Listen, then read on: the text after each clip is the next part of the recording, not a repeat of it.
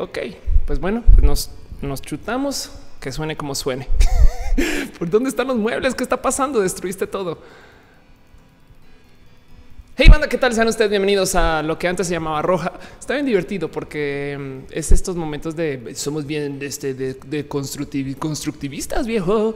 Este, este micro no es para esto, güey. Debía haber traído un micro, pero es que les voy a mostrar algo antes de arrancar.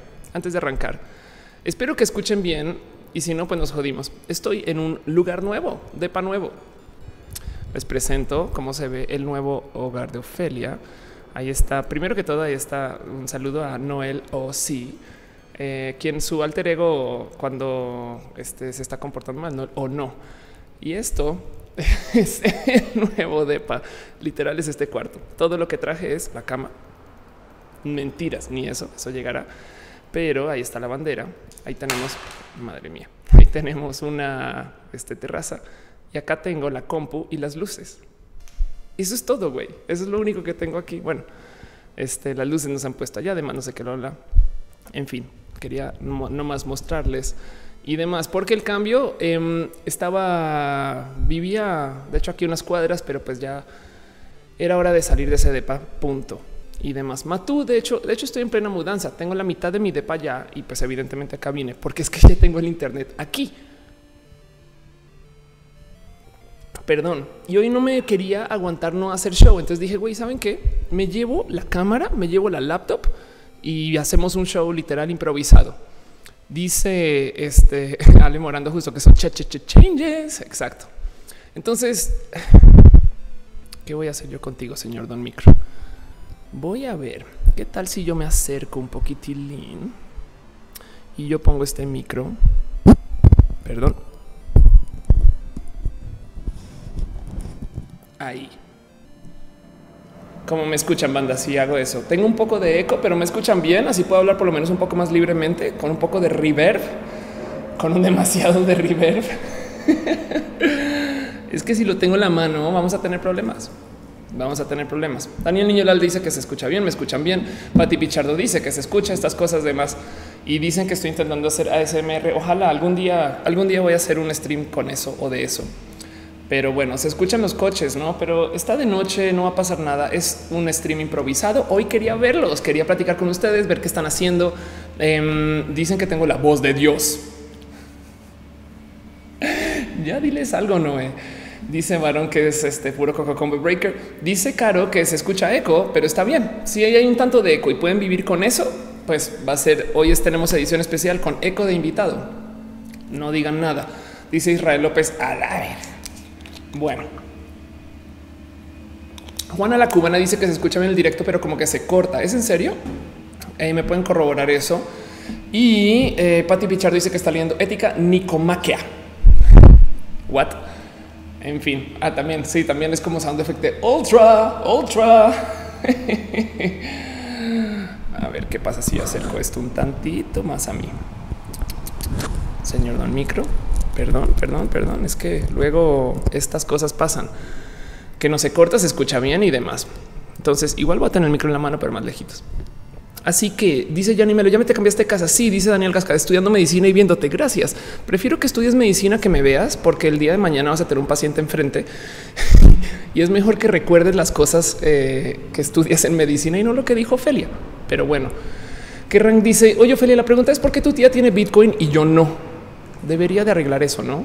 Debería de cambiar. ¿Qué, qué le puse yo? Soy una, este, una, de, una despistada. Pero bueno, o la banda, vamos a ver qué le puse.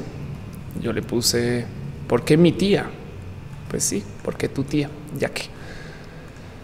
En fin, pues sí, gente, hoy quiero hablar justo de eso. Em, mucha gente me lo está preguntando y últimamente también he estado levantando esto como en redes sociales de güey, de qué quieren hablar estos temas y, demás. Eh, por lo general, yo tengo mucho que les pudiera acercar y platicar, pero mucha gente trae la duda. El tema de Ofelia, cómo chingados funciona el Bitcoin, porque todo el mundo habla de Bitcoin, qué es el Bitcoin em, y, y ya ahí voy, caro qué es el Bitcoin, cómo funciona y demás. Y, siempre queda como en, pues pronto un día les hago un canvas o algo así. Y la verdad es que eh, pues es algo que igual pensé, bueno, saben que vamos a platicar un ratito de las criptomonedas. Entonces, para la gente que no sabe, Básicamente las criptomonedas son estas cosas que se están transaccionando en el Internet como de cierto modo la moneda del digital. Pero a ver, Ofelia, ¿cómo que la moneda del digital? Si todo lo que nosotros usamos cuando hacemos una compra, por ejemplo, con una tarjeta de crédito, es eso, moneda en digital. Em, dice, madre mía, se suscribió alguien. Muchas gracias. Ay, qué chingón. Perdón, eso es en Twitch. Alex Natán Espinal dice que para cuando el próximo Canvas, yo creo que va a ser definitivamente eh, para ojalá, ya que estoy acá, va a tener tiempo para hacer cosas como solo Canvas. Ale Molinar dice: Tengo una pregunta. No sé si estás informada del tema, si tenga algo que ver con este directo, pero la haré. Sabes de los riesgos de hacerme una arquitectomía. Este Ale, aguanta la orqui hasta eh, después de la TRH para que veas que cómo se siente la vida con tus hormonas diferentes.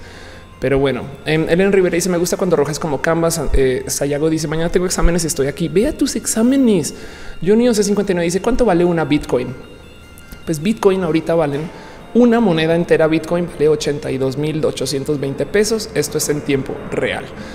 Si ustedes consideran que en el vamos a darle rewind a esto un mes eh, en ¿Cuándo habrá sido? ¿Por qué no me das fechas bien? A septiembre, el 14 de septiembre, Bitcoin era una moneda que valía 56 mil 500 pesos y que ahora eh, vale 82 mil pesos. Quiere decir que si yo si hubiera invertido justo eso, 50 mil pesos acá en una Bitcoin entera eh, para venderlo 15 días después, me hubiera hecho 30 mil pesos. Entonces, ¿vale la pena hablar de estas cosas? Yo creo. ¿Vale la pena hablar de inversión? Yo creo. Ofelia, ¿Tienes una maestría en econometría y sabes acerca de cómo transaccionar dinero en la bolsa? Sí. Em, y dice Leonardo Dimone que se le corta demasiado. ¿Sabes qué, Leo? Ve a Twitch. Vayan ustedes. Este show se transmite en dos lugares. Está en eh, twitch.tv slash of course, como está en youtube.com slash of course. A ver si eso te sirve. Em, Ernesto Diraldo dice Libertex y Forex no son seguros y, y estas cosas. Entonces, primero vamos a hacer lo siguiente. Vamos a hablar dos segundos acerca de qué es el dinero. Porque de cierto modo, ¿por qué chingados? Cuando yo llego a la tienda y le digo, señora, vengo a comprar no sé qué, no sé qué, y le doy este pedacito de papel, la señora entiende exactamente el valor de esto. Bueno, aparte que hice 200, pero si yo llego y le digo, ah, mira, acá tengo un pedazo de papel, ¿no? Y dice, Ofi, le vale madres y a cambio de este papel no me da absolutamente nada. El dinero es una necesidad transaccionaria que está colgado a cómo nosotros operamos dentro del sistema de cooperación como sociedad. Em, está pasando un avión, pero bueno. Y, y el cuento es el siguiente. Imagínense que yo quiero venderles a ustedes esta pluma, güey y habrá quien la necesita. Pues yo tengo un valor asignado en mi cabeza de cuánto vale esto para mí según lo que yo necesito. La voy a, la se la voy a vender a alguien porque alguien va a cambio de la pluma, va a darme algo que yo necesito. Pero qué pasa si no encuentro a nadie que quiera una pinche pluma? Pues tengo que encontrar un intermediario que sí la quiera, que me dé algo que quiera a alguien a cambio de lo que yo sí necesito, que puede ser, por ejemplo, agua. Y como, como, eh, necesito entonces ahora encontrar un tercero, pues ese tercero capaz puede ser muy difícil de encontrar y por consecuencia lo que se hace es tienes un papel intermedio, una moneda de intercambio que sirve para que yo pueda hacer cambios genéricos con cualquier persona sin importar. ¿Hace sentido? Em, dice, dale, caro, deberíamos de poder vender las skins legendarias en LOL y hacer economía lolesiana. Ya hay, justo. Em, dice Alfonso SRZ, en mi colegio una vez vendían jugos por cupones hechos con papel y marcador. Exacto, justo. Y así es como comienzan las monedas. Y originalmente y a lo largo de la historia se ha usado, eh, saben que no me gusta que esto se corte cuando hablo alto.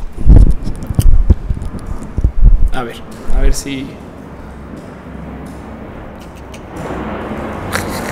Ahora el pinche avión. En fin, entonces dice Miguel Umbra, justo el dinero es confianza. Sí, un poco. Em, y dice Meme Grosero de haber intercambios que son servicios y productos por la moneda. De cierto modo, exacto. Dice Alejandro Tapia que si algunas áreas colab con Paula del Castillo, pues sí, Pau se deja. La verdad es que habla mucho con Pau, pero eh, nunca me he sentado a coordinar. Ha cenado es un video muy bonito con Pau y quizás sí. Pero bueno, volvamos a eso. Guerrero 1308 Latina, lo que está hablando. El dinero es una promesa de valor. Ok. Entonces, justo en una época se transaccionaba contra algo que me respaldaba lo que yo pudiera usar para decir sí, sí te puedo pagar. Tanto así que por eso se usa el oro como una moneda de intercambio, porque el oro realmente en su en el fondo de todo es un químico que reacciona muy pinches poco. Entonces, tanto como yo tengo oro guardado hoy y tenga oro guardado 10 años o 100 años después, seguirá siendo el mismo material, el mismo mineral y yo lo podré usar para básicamente lo mismo. Em, por eso también se usa como en joyas, no? Y por eso eh, es que mucha gente como que decía, pues mira, la verdad es que no, el dinero que yo estoy imprimiendo ahorita y estoy hablando como a nivel eh, eh, finanzas de un país, en última, si no te lo, si no te puedo pagar ese préstamo que estamos haciendo a nivel internacional, mira todo el oro que tenemos porque tenemos a este, tenemos este sistema que a nivel de monarquía nos creó una gran acumulación de o lo podemos minar o lo podemos tener y demás. En muchos países, de hecho, han usado varios, varios tipos de minerales para justo respaldar su dinero. Pero el tema, el tema eh, es que eh, no siempre consigues el dinero si eh, con esa facilidad de poder decir, ah, pues vamos a romper una montaña más y vamos a sacar más oro. Y del otro lado, la gente comienza a transaccionar sobre estos materiales y si de puro chance alguien te quita todo tu oro, pues vamos a tener problemas porque entonces atentas contra la soberanía de un país y alguien te puede robar el bien que respalda qué tan rico o qué tan pobre eres. Entonces es muy chistoso porque eh, la cultura de respaldar tu moneda contra el oro fue lo que creó el peso. De hecho, de ahí viene un peso. Es como por decir una medida genérica de cuánto pesa algo. Pesos de oro. No es como fácil pudieron haber dicho este papelito que te estoy dando representa 200 gramos de oro, no? Porque no voy a llegar y te voy a dar toma tu oro, sino te doy un papel que dice esto vale 200. O sea, si vas al Banco Central lo podrías cambiar por oro. Ya eso no sucede porque la economía creció y la economía global y en todos estos países creció a tal nivel que no se podía seguir respaldando con un mineral limitado. Técnicamente las monedas se comenzaban a poner más y más y más valiosas, lo cual hacía de eh, lo cual distorsionaba mucho las riquezas de los países. Después de la Segunda Guerra Mundial, cuando Europa estaba completamente destrozado, lo que hicieron muchos países fue tomar una cantidad de su riqueza, entregársela a Estados Unidos en forma de tú guárdame el oro. Ellos crearon esta cosa que se llama el Fort, el Fort Knox, el fuerte Knox. Eh, y en Fort Knox entonces guardan ellos básicamente la riqueza europea para uso estadounidense bajo la confianza de que Estados Unidos pues los va a poder de cierto modo reconstruir. Este show con patrocinio del ruido de la calle va a tener que hacer algo eventualmente. Pero bueno, entonces em, dice Fredo Mercury, incluso ahora hay monedas que ya no sustentan su valor en oro. No, justo, justo el tema es em, lo que acabó sucediendo es después de un endeudamiento masivo que Estados Unidos se gasta todo este oro que básicamente fue lo que se le entregó por parte de Europa, que tienes que una cantidad de países se enriquecen ilícitamente o se desenriquecen por la pérdida de este oro. Em, como eso de los 70, si mal no estoy, Estados Unidos sale a decir, ¿saben qué? De ahora en adelante no vamos a respaldar nuestro dinero contra un material fijo que es este oro. Vamos a hacer una cosa que se llama dinero fiat. Vamos a hacer papel y vamos a entrar todos a esta creencia y este sistema funcional internacional que si yo te digo que el papel tiene tal valor, tú me crees y ya con eso funcionamos. Porque el tema es la gran mayoría de la economía no es el dinero que se está transaccionando por medio de eh, transacciones financieras de compra directa de quien tiene el dinero. La gran mayoría de la economía siempre son créditos y los créditos entonces son promesas de poder hacer algo de valor con ese dinero que tú prometes que tomas prestado. Les debo explicar eso. Voy a tratar de simplificar esto un poquito más. El tema es así. Imagínense que yo, Ofelia, tengo 200 pinches pesos, no? A no sacar los 200 pesos de Ofelia y voy al banco y les digo, saben que me los puede guardar, señor Don Banco, por favor, los quiero tener conmigo. Eh, este, pero prefiero que se los confíe a usted. El banco entonces guarda 200 y me dice en su cuenta, señorita Ofelia, tiene 200 pesos, pero como ya tiene ese dinero también guardado, tiene la libertad de prestárselo a alguien más. Entonces de repente llega Caro, este, eh, eh, que está ahorita de Van Hammer y dice, señor Don Banco, ¿me puede prestar 100 pesos o 200 para un emprendimiento que necesito? Y el banco analiza cuánto riesgo tiene de que Caro se lo devuelva o no. Digamos que no posee riesgo alguno. Entonces le da Caro 200 pesos. Pero un momento, ¿cómo puede ser que Caro tiene 200 y Ofelia también? Porque yo estoy legalmente este, protegida y el banco me tiene esta promesa de me está guardando mis 200. Entonces yo voy y le digo, dame, dame mis 200, por favor, deberían de podérmelos entregar. Pero ahora en la economía hay 400 pesos en circulación. Se hicieron 200 pesos de la nada. y ese dinero se le conoce como un crédito. Hay que entender que el crédito, el crédito es este eh, un, gasto para unos y una inversión para otros. Me explico para para Caro es una deuda. Ella tiene que devolver 200 eventualmente, pero para el banco, el banco este tiene también además 200 pesos que creó inmediatamente de la nada. Entonces, Indira Broca dice el valor simbólico del dinero es una virtualidad. Exacto. Dale caro. Dice Fornox guardamos y damos billetes a cambio de la promesa de volver el dinero. Hoy se valora el, billete contra recursos, más fuerza de trabajo, más metales, más petróleo. No, la verdad es que hoy se valora el dinero contra la soberanía de cada gobierno de cada país. Y es que esta dinámica es un, es gran parte de nuestro acuerdo internacional de cooperación. Entiéndase, nosotros funcionamos sobre dinero falso, dinero que son antes los billetes decían 200 pesos oro, ahora solo dicen 200 pesos y tenemos un acuerdo entre nosotros de operar para que podamos hacer los intercambios en cualquier momento con libertad, siempre y cuando mi billete que dice 200 y mi acuerdo implícito acá es que valga 200 pesos en tu cabeza también. Habrá quien quiere cambiar esos 200 por algo que en su cabeza vale más que 200, como mi pluma, no? Digamos que no es una pluma de 200, pero mi cabeza yo la quiero más que lo que quiero mis 200 pesos y esas son todas las compras. Pero entonces el tema es, eh, de hecho, ahora que lo recuerdo, había una película de James Bond donde el villano quería dinamitar Fort Knox para destrozar toda la reserva de oro del mundo y desestabilizar una cantidad de países que dependen de la existencia de ese oro para poder sustentar que pueden pagar sus deudas. Ese era el plan del villano. Es una pinche locura. Güey. Entonces, este eh, el tema es el dinero de hoy es un acuerdo entre nosotros para poder operar no más a base de lo que pensamos que vale el papel. Y la gran mayoría del dinero en entre comillas circulación a nivel contabilidad es dinero que técnicamente no existe, que se hizo como un crédito por parte del banco para prestar para que muevan la economía. Entonces los bancos pueden regular cuánto de ese dinero van a crear. No, si, si yo le doy dos mis 200 pesos al banco, el banco de hecho técnicamente tiene un límite legal de cuánto puede crear a base de esos 200, porque si si ellos agarran mis 200 y los prestan, pero todavía me dicen a mí los puedes sacar cuando quieras, Ofelia, están arriesgando el 100% de sus pertenencias. Entonces lo que hacen es simplemente prestan un tanto por ciento de esos 200, digamos hasta 20. Y justo, justo cuando tú tienes eh, este como trabajo de estar creando esta moneda, em, generas tú la noción de que se pueden hacer más intercambios y demás. Bueno, Dice Fredo Mercury que ese eh, villano es Goldfinger, Goldringer. Ándale. Ah, que dice que ya se va. Bye. Ah, ¿qué, haces acá? Dicho, no acaba de pasar el IGS.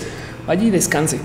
Dice Lilia que me veo bien. Gracias. Dice este eh, también dice gente que se sigue trabando. Espero que no. Los para los que se le está trabando, vayan a Twitch, por favor. Para los que escuchen con eco, ya les es que estoy en un lugar que tiene mucho eco. Eso cambiará.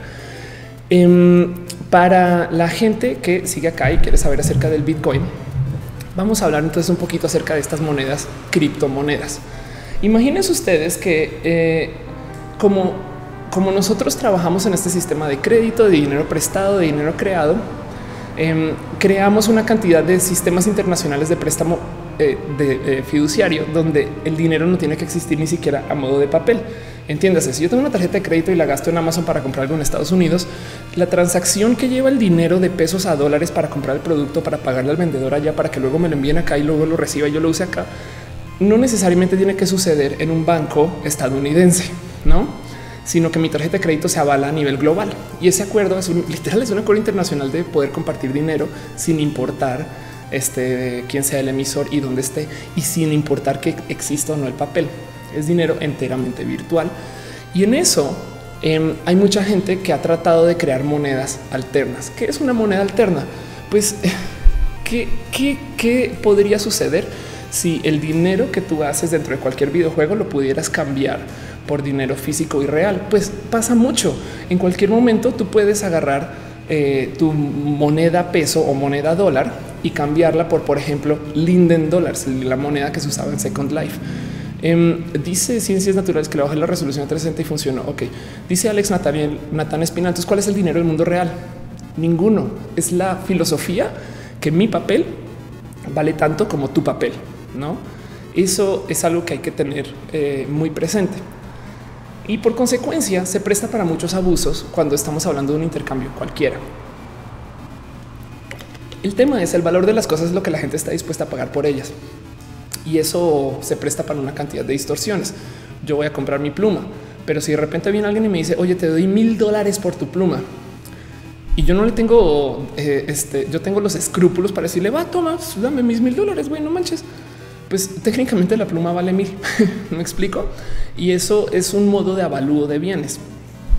Las criptomonedas son un invento anónimo creado por un personaje o una serie de personajes eh, que quieren de cierto modo certificar el cómo y por qué vamos a usar monedas que no dependan de absolutamente nadie. El cuento es así. ¿Cómo chingados funciona el sistema de torrents? Pues vamos a ver si encuentro una gráfica de esto. A ver, eh, how torrents work. Em, el torrent es una tecnología de intercambio eh, donde de cierto modo nadie tiene el archivo completo, pero entre todos lo podemos completar. Entonces vamos a hacer lo siguiente. Tenemos un archivo que pesa, digamos, 100 megas y lo que hacemos es dividimos el archivo en 100 bloques diferentes y cada persona puede que tenga una colección diferente y los comenzamos a transaccionar entre nosotros con un, con un software que se encarga de coordinar básicamente quién tiene eh, el archivo completo y con un, un, digamos, un sistema de rastreo que se llama justo eh, este archivo que se llama el tracker. No, entonces lo que tú haces con los torrents es dejar que el archivo se atomice y nadie lo tiene. ¿Por qué se inventa esta tecnología? Pues porque nos están diciendo que nos van a demandar si descargas un archivo del Internet. Pero entonces si el archivo no lo tiene nadie, vaya, vas policía, ¿a quién tienes que demandar y estas cosas, no? André Quiroga dice que viene solo de pasada. Qué bonito que estés por acá, gracias. Pati Pichardo dice dónde están tus muebles, dónde está Matú. ya este no solo no solo me deshice de la roja, sino que la güera asesinó a lo que quedaba de la roja y ahora tiene y, quemó el departamento. Entonces por eso estamos en un lugar nuevo. Eh, me estoy mudando para ti y hoy no quería no hacer show, entonces venía solo a saludar. Este dice Patacoins que las monedas digitales son la onda. Sí, exacto. No, no estoy en contra para nada, pero bueno, voy un poquito con eso. Indira, Indira dice que el dinero no existe. No es que justo puede no existir. Y de hecho, por eso es que es tan fácil hacer monedas alternas. Durante la guerra civil en los Estados Unidos, cuando aparecen los Estados Confederados, para no más declarar hegemonía de eh, creación de nuevo Estado, crearon una nueva moneda confederal. Entonces, em, a ver, Confederate Dollars. Vamos a buscar eso. Pues que no saben lo que busqué. Busqué Confederate. Quiero que vean lo que escribí Follars. Pero bueno, esta, esta moneda, este no, y aún así le di clic a donde no era. Em, esta moneda la crean de cierto modo para declarar hegemonía sobre el nuevo espacio. ¿Me explico? Em, lo que están diciendo es sí, claro, no somos un país nuevo y o tenemos estados nuevos que respetamos esto. Y eh, ahí les dejo cómo van a ser los dólares que además tienen. Dicen un panches que había monedas de mil este, dólares. Está muy loco eso.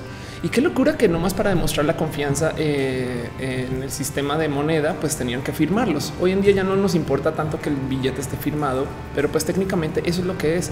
Es un hojita de papel que dice, eh, sí, esto vale eh, dos dólares y eh, lo firma esta persona. Toma, bye.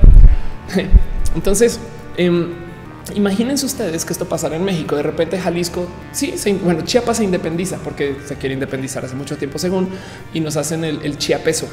Y el chiapeso, pues tiene su, uso interno que puede que mucha gente lo comience a usar.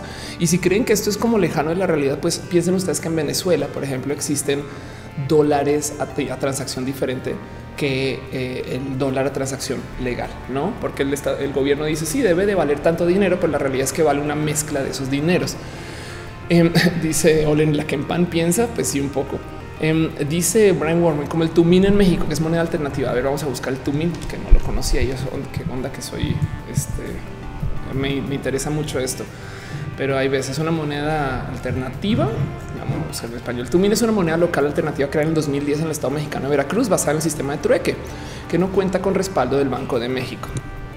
Bueno, vamos a ver por qué chingados es tan importante el Banco de México. No, qué chingados es lo que hace Banxico. Em, pues sí, de cierto modo, eh, tú puedes crear moneda solo con que alguien llegue a depositar, no llega doña Ofelia, da sus 200 pesos al banco y entonces el banco ahora por consecuencia tiene 200 pesos para prestar, pero no me está diciendo a mí que los está usando. Entonces ahora hay 400 pesos en circulación. Em, si hay 400 pesos donde antes había 200, es muy posible que yo me los gaste y la persona que le prestan dinero se los gaste también. Y eso va a hacer que las cosas suban de precio. ¿Por qué suben de precio las cosas cuando hay más dinero de lo que había antes? Pues porque hay más gente comprando. Entonces, ¿se acuerdan el peluche de la perrita de Frida? eh, que, mucha gente, el peluche, perrita Frida, ¿no? que muchos vimos durante eh, el sismo. Em, y apareció, eh, ¿cuál es este? No, ya venden el peluche. Este peluche lo hizo una chica que eh, pues a eso se dedica en su momento. Y yo vi durante el sismo como se enloqueció todo el mundo por querer comprarlo y le llegaban pedidos y le llegaban pedidos y le preguntaban y qué dónde y dónde, cómo, por qué, dónde hago y tal y tal, hasta que ella comenzó a decir, saben que es que no va a poder hacer más, voy a poder hacer solamente unos, creo que alcanzó a hacer como 30 o algo así, o se comprometió a hacerlos. Pues si tú los estás vendiendo a 100 pesos, vas a tener tantos compradores. Si lo estás vendiendo a mil pesos, vas a tener menos compradores, pero para poder llenar la demanda perfecta para esos mil pesos. Entonces, si mucha gente está comprando lo mismo, va a hacer que se suban los precios. Fin. Y lo que sucede, lo que sucede es que eh, si los bancos de repente están creando moneda, perdón, a lo güey, em, entonces ellos pues básicamente tendrían control o, podrían descontroladamente hacer que las cosas suban de precio y eso se le llama inflación. Y la inflación siempre va a existir siempre y cuando la economía vaya generando más dinero. Es un hecho. Entonces lo que hacen los bancos de cierto modo es ellos, bueno, más bien a lo que se obliga es a que los bancos estén completamente regulados en cuánto dinero pueden prestar en función de cuánto dinero reciben. Y para, para controlarlos con certeza, se les presta dinero operativo a ellos también. Entonces hay un banco de bancos. Ok, dice Saiduna por la curva de equilibrio, los peluches podrían haber valido un chingo. La verdad es que sí. Dice Alfonso SRC en Venezuela existe un dólar paralelo porque las vías oficiales no funcionan, por ende obtiene el precio que alguno esté dispuesto a pagar, tal cual. Este y dice Alex González el Tumín, la moneda de Veracruz. Ándale. Em, y entonces, y, y estoy dando un repaso como muy por encimita de todo esto, pero el punto es los bancos también actúan como si fueran personas y tienen que pedir préstamos. Entonces eso es el Banco de México y de hecho cada país tiene un banco central que es el banco de bancos. Ellos técnicamente no hablan con personas, sino hablan con otros bancos y los tratan como si fueran personas y les prestan dinero en función de cuánto dinero están recibiendo ellos. Y así ellos regulan cuánto dinero nuevo se puede crear. Y el Banco de México tiene la responsabilidad, y esto es atado con gobierno, de, ok, si la economía se está moviendo muy lenta, tenemos que impulsar para que se preste más dinero, para que la gente tenga más actividad económica. Porque bien podrías decir, claro, toma, ¡pum!, toma una cantidad ridícula de dinero país y mucha gente entonces va a comenzar a hacer una cantidad nueva de actividad, lo cual va a llevar a mucha inflación, lo cual llevaría a muchos problemas porque porque la inflación es impar. Las doña pelos no va a tener la capacidad de creación de dinero nuevo esté tan rápido como eh, cualquier emprendedor que esté trabajando eh, con cosas de tecnología, que de puro chance tiene unos ingresos este, muy grandes porque vienen del Internet. Y entonces eh, la inflación es muy injusta con varios segmentos de la población. Y asimismo la inflación este hace que nuestros productos sean más caros para el exterior, lo cual quiere decir que la gente que quiere comprar cosas mexicanas tiene que poner más dinero en eso y demás. En fin, dejando eso de lado, los bancos también tienen que regular cuánto dinero están generando em, y por consecuencia eh, más o menos controlan la economía. Entonces ya ven que y yo sé que lo sabían, pero es, ese, es el ese es el mecanismo legal y oficial y formal del cómo los bancos tienen poder sobre nuestra vida, más allá de solo cuánto dinero nos prestan y cuánto nos piden y demás. Cualquier persona que tenga deuda de tarjeta de crédito sabe que si su tarjeta de crédito tiene unos intereses altísimos, vas a gastar muy poco o vas a dejar de hacer cosas para poder pagar tu deuda. Y si tienes unos intereses bajos, hasta 0% llegan a veces, puedes ir y gastarte como una loca desgraciada. Dice Pati Pichardo, ¿crees que algún día la economía de México mejore? Sí, mucho. De hecho, va a mejorar mucho ahora que tenemos eh, la reforma energética, pero dejemos eso de lado. Dice Alan Delgado, ya no tienes tu pelo con rosa, queda muy poquito, pero voy a, voy a retocarlo ahorita y yo creo que se va a ir ese rosa. Entonces va a quedar en güero total. Dice Brenda Valderas, ¿qué pasa con dinero lavado? ¿Cómo se representa en la economía? El dinero lavado básicamente es dinero que tú generaste ilegalmente que no puedes tener guardado bajo el colchón. Entonces lo tienes que gastar en algo, pero lo vas a gastar en algo que se registre como pérdidas em, para que eh, pierdas mucho dinero y si alguien te dice, hoy tú te hiciste rico ilegalmente y entonces tú volteas y digas, yo rico, ¿de qué hablas? Y acá tengo unos negocios que perdieron 10 millones de dólares, pero en realidad este, te gastaste tú una cantidad de dinero también. En fin, eso es muy por encima. Patacoins dice, ¿crees que el capitalismo sea sustentable a largo plazo para la civilización humana? Sin querer sonar a hipster ignorante con camisa del Che. El problema del, capitalismo y de este sistema financiero es que primero que todo se creó en respuesta a nuestra gran historia de cómo hacemos intercambio de finanzas. Entiéndase, si ahorita nos cae la bomba nuclear, si ahorita nos llegan los aliens y nos explotan, si el planeta se corta en dos y volvemos a recrear la sociedad desde ceros, vamos a volver a llegar a este punto porque es un es el es el método natural más fácil de organizarnos que está lleno lleno de carencias. Yo creo que el problema más complejo a lidiar cuando se trata de bienes y capitalismo y demás es que deberían de haber más caminos de tomar dinero de los que tienen para dárselo a los que no. Y cuando estoy hablando de los que tienen es nuestro patrón de consumo de los últimos por lo menos 20 años ha sido de tomar dinero y dárselo a la gente ultra rica y eso va a tener que cambiar algún momento. Si logramos desbloquear la mitad de la riqueza que tienen el 1% guardado en su sistema bancario, porque guardado es un decir. Sí, Slim es súper millonario, pero Slim no duerme en una cama de billetes. El güey tiene todo ese dinero trabajando en una cantidad de emprendimientos, entonces genera una cantidad de empleos. Y el tema es, podría generar muchos más pero si lográramos sacar ese dinero, entregarlo, este, evidentemente eh, tendríamos eh, nuevas generaciones. Pero el problema es una generación de dinero y capital y bienes y, bienes y demás. Entonces funciona bien, pero es que nos organizamos hasta acá. En, caso es, este dice Ernesto Dirado, el aumento del salario mínimo en México también genera inflación. De ciertas formas, sí, no es mucho, eh, pero sí, claro que sí, porque tienes mucho más dinero que, está, que estás tirando a la circulación. Entonces la inflación no es mala Simplemente es que hay que tenerle mucho control a cuánto vas a dejar que crezca la economía. No es, lo mismo. Si Ofelia llegó con sus 200 pesos, eh, lo que va a tener que controlar el gobierno es bueno, tenemos una capacidad de producción como de 300 pesos en total. Me explico si todos los bienes, todas las cosas que hace toda la gente que vive alrededor de Ofelia suman 300, pues entonces vamos a permitir que el banco preste solo 100 y vamos a permitirlo por medio de aumentar o reducir la tasa del préstamo y lo que le estamos cobrando. Son incentivos y funciona muy bien. El problema el problema, y ya no he llegado a Bitcoin, ¿eh? ahí voy. El problema es que cuando tú comienzas a generar este tipo de manipulación financiera sobre el bien de la gente, tienes un nuevo poder político que rara vez se considera como las ramas del gobierno, porque tienes todos los poderes ejecutivos, todos los poderes legislativos y los poderes judiciales, pero nadie se sienta a decir, ah, sí, y de paso también tenemos los poderes capitalistas. Y el poder capitalista básicamente es ese sistema de control sobre cómo vive la gente. Si tú tienes muchas, muchas deudas en vida, vas a vivir al, al son de cómo el banco te dice que tienes que vivir. Es tan grave que en Estados Unidos hay un sistema que también ahora está funcionando en México de puntaje de crédito. Entonces, si tú te comportas bien y por comportarse bien, entiendas, no es que no gastes, sino es que te mantengas gastando y que le mantengas pagando la tarjeta de crédito entonces te van a dar un puntaje más alto. Si tienes un puntaje más alto, capaz y tu seguro del coche es más barato, puedes comprar más cosas, tienes acceso a cosas diferentes, préstamos, la gente confía más en ti. De hecho, sé de empleadores que se fijan en tu puntaje de crédito antes de poderte ofrecer un trabajo, porque entonces sienten que si tú no tienes buen puntaje crediticio, no eres una persona de confiar y eso está re cabrón y está totalmente atado a tu patrón de consumo. Y es que el problema aquí es la solución no es guardar más dinero, la solución es gastar más, que de paso es una lección muy cabalista. Hay un juego entre los niños que ven cabala donde les dan platos rojos y les dan como 20 platos a algunos y a otros no.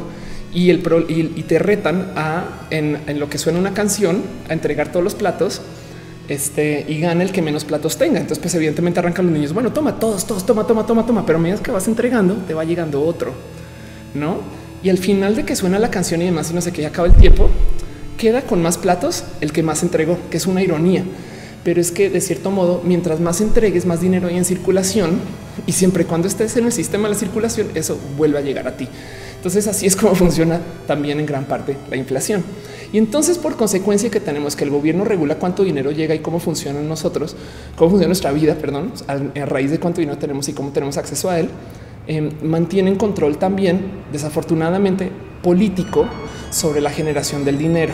Y eso es un problema pesadísimo y fuerte, porque por ejemplo, México no tiene un acuerdo de intercambio eh, financiero por literal temas de confianza con Argentina.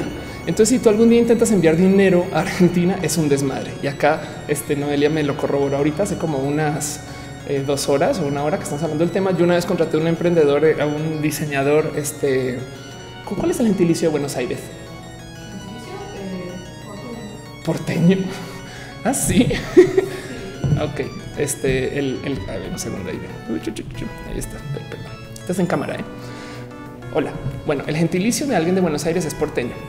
Si tú quieres enviarle dinero a alguien porteño, este eh, no puedes, no de plano, de plano te obliga a que no hay cómo. Sí, las internacionales son muy complejas y ni siquiera los mismos empleados del banco conocen. cómo hacerlo. Sí, exacto. Si los bancos no tienen procesos de más etc, pues porque no hay acuerdos para hacerlo. No, entonces, como no hay acuerdo internacional para enviarle dinero al ganador gente, ¿qué haces? No, además, en la época del Internet, cuando tienes acceso completo, dice Dale Caro es bonaerense. ya ve que conste que, ush, pero bueno, dice, dice Luis Túa que quién es esa fey. Dice, dice este eh, Sailuna que se aceptaría dinero por tu leño. Anda, dice Luis Are Murrillo, mándame dinero a mí. Entonces, eh, Gamerspot dice que el depa está bonito. Gracias, está re vacío, pero vamos a ver cómo lo hacemos bonito. Eh, y es mi nuevo depa. Entonces, el tema es aparecen rebeldes, no? Cuando de repente tienes un, un, un tema de restricción y, y entiéndase que el Internet el Internet fue creado por gente muy punk, no entiendas. El Internet fue creado por, el, por la gente militar, no? Y la idea fue hacer, vamos a hacer una red de comunicación que así tumbes la mitad de la red siga funcionando, no? Y ese es el protocolo TCP/IP, el, el, envío de control de paquetes y demás. Pero eh, la cultura del Internet fomentó mucho la creación de una cantidad de ideales punk que nos habían puesto antes, que son literal hack the planet, como en hackers. El tema es vamos a crear este, cosas que irrumpan o que descentralicen o que democraticen nuestro sistema de funcionamiento en la sociedad. Entonces, por ejemplo, The Pirate Bay no existe porque la gente quiera tener pelis baratas. Me explico, no es un pedo de hoy vamos a ver cuánto le robamos a Paramount viejo sino es un pedo de vamos a liberar la información. ¿Cómo es que de repente estos güeyes hacen una peli y 20 años después me dicen que yo no la puedo tener? No mames, güey. Vamos a hacer un sistema para que la gente pueda compartir datos. No, es que entonces vamos a demandar a la gente que descargue. Así, ah, pues entonces luego otros punks se inventan el sistema de intercambio de información donde los archivos están tan rotos que no la tiene nadie. Y ahora legalmente, a ver, ¿a quién vas a demandar? ¿A todos los que están siguiendo el torrent? No mames. Entonces, en eso tanto como se volvió muy popular el tema de transferencias de persona a persona. Ven, les doy otro caso de, por ejemplo, de eh, tecnología peer-to-peer espectacular. Durante el sismo, algunos usaron una aplicación que era como un radio para comunicarse. No me acuerdo ahorita cómo se llama, pero si alguien, si alguien me puede decir en el chat sería espectacular. Pero bueno, el punto es Imagínense que Telcel, en vez de haber sido bien buen pedo y abierto las redes celulares, lo que hubiera hecho es que nos hubiera bloqueado el uso de celular. En Venezuela creo que ha pasado o no estoy segura. Bueno, no me voy a inventar países, pero sí he escuchado estas historias de güey, hubo revuelta, tumbamos el Internet. No más bien, más bien diría que es algo más Corea del Norte. Pero el caso es, eh, podrían con mucha libertad decir, pues ya no tienes uso de tu celular durante la revuelta o durante la demostración, estas cosas, no? Y pues, ¿qué haces? Si tienes una aplicación, este, hacelo, gracias, dice Lucileo que SEO, celo, celo, vamos a buscar celo nomás para mostrárselos, este, cel, celo, tienes una aplicación como Celo, eh, lo que haces es que haces eh, este, información de, eh, de, de, punto a punto sin tener que pasar por un procesador central. Entonces ahí, pues, ¿quién me va a parar? No hace sentido. Es de em, ya yo no estoy pasando por el, por el proveedor de uso celular eh, sino que estoy, me estoy comunicando de teléfono a teléfono. Eso se le llama peer to peer o de punto a punto, si lo quieren ver así. Y es sumamente importante porque a veces se cae la red en un sismo, se fue la luz, cosas así. Pero si hay suficientes teléfonos en la red, estamos igual conectados.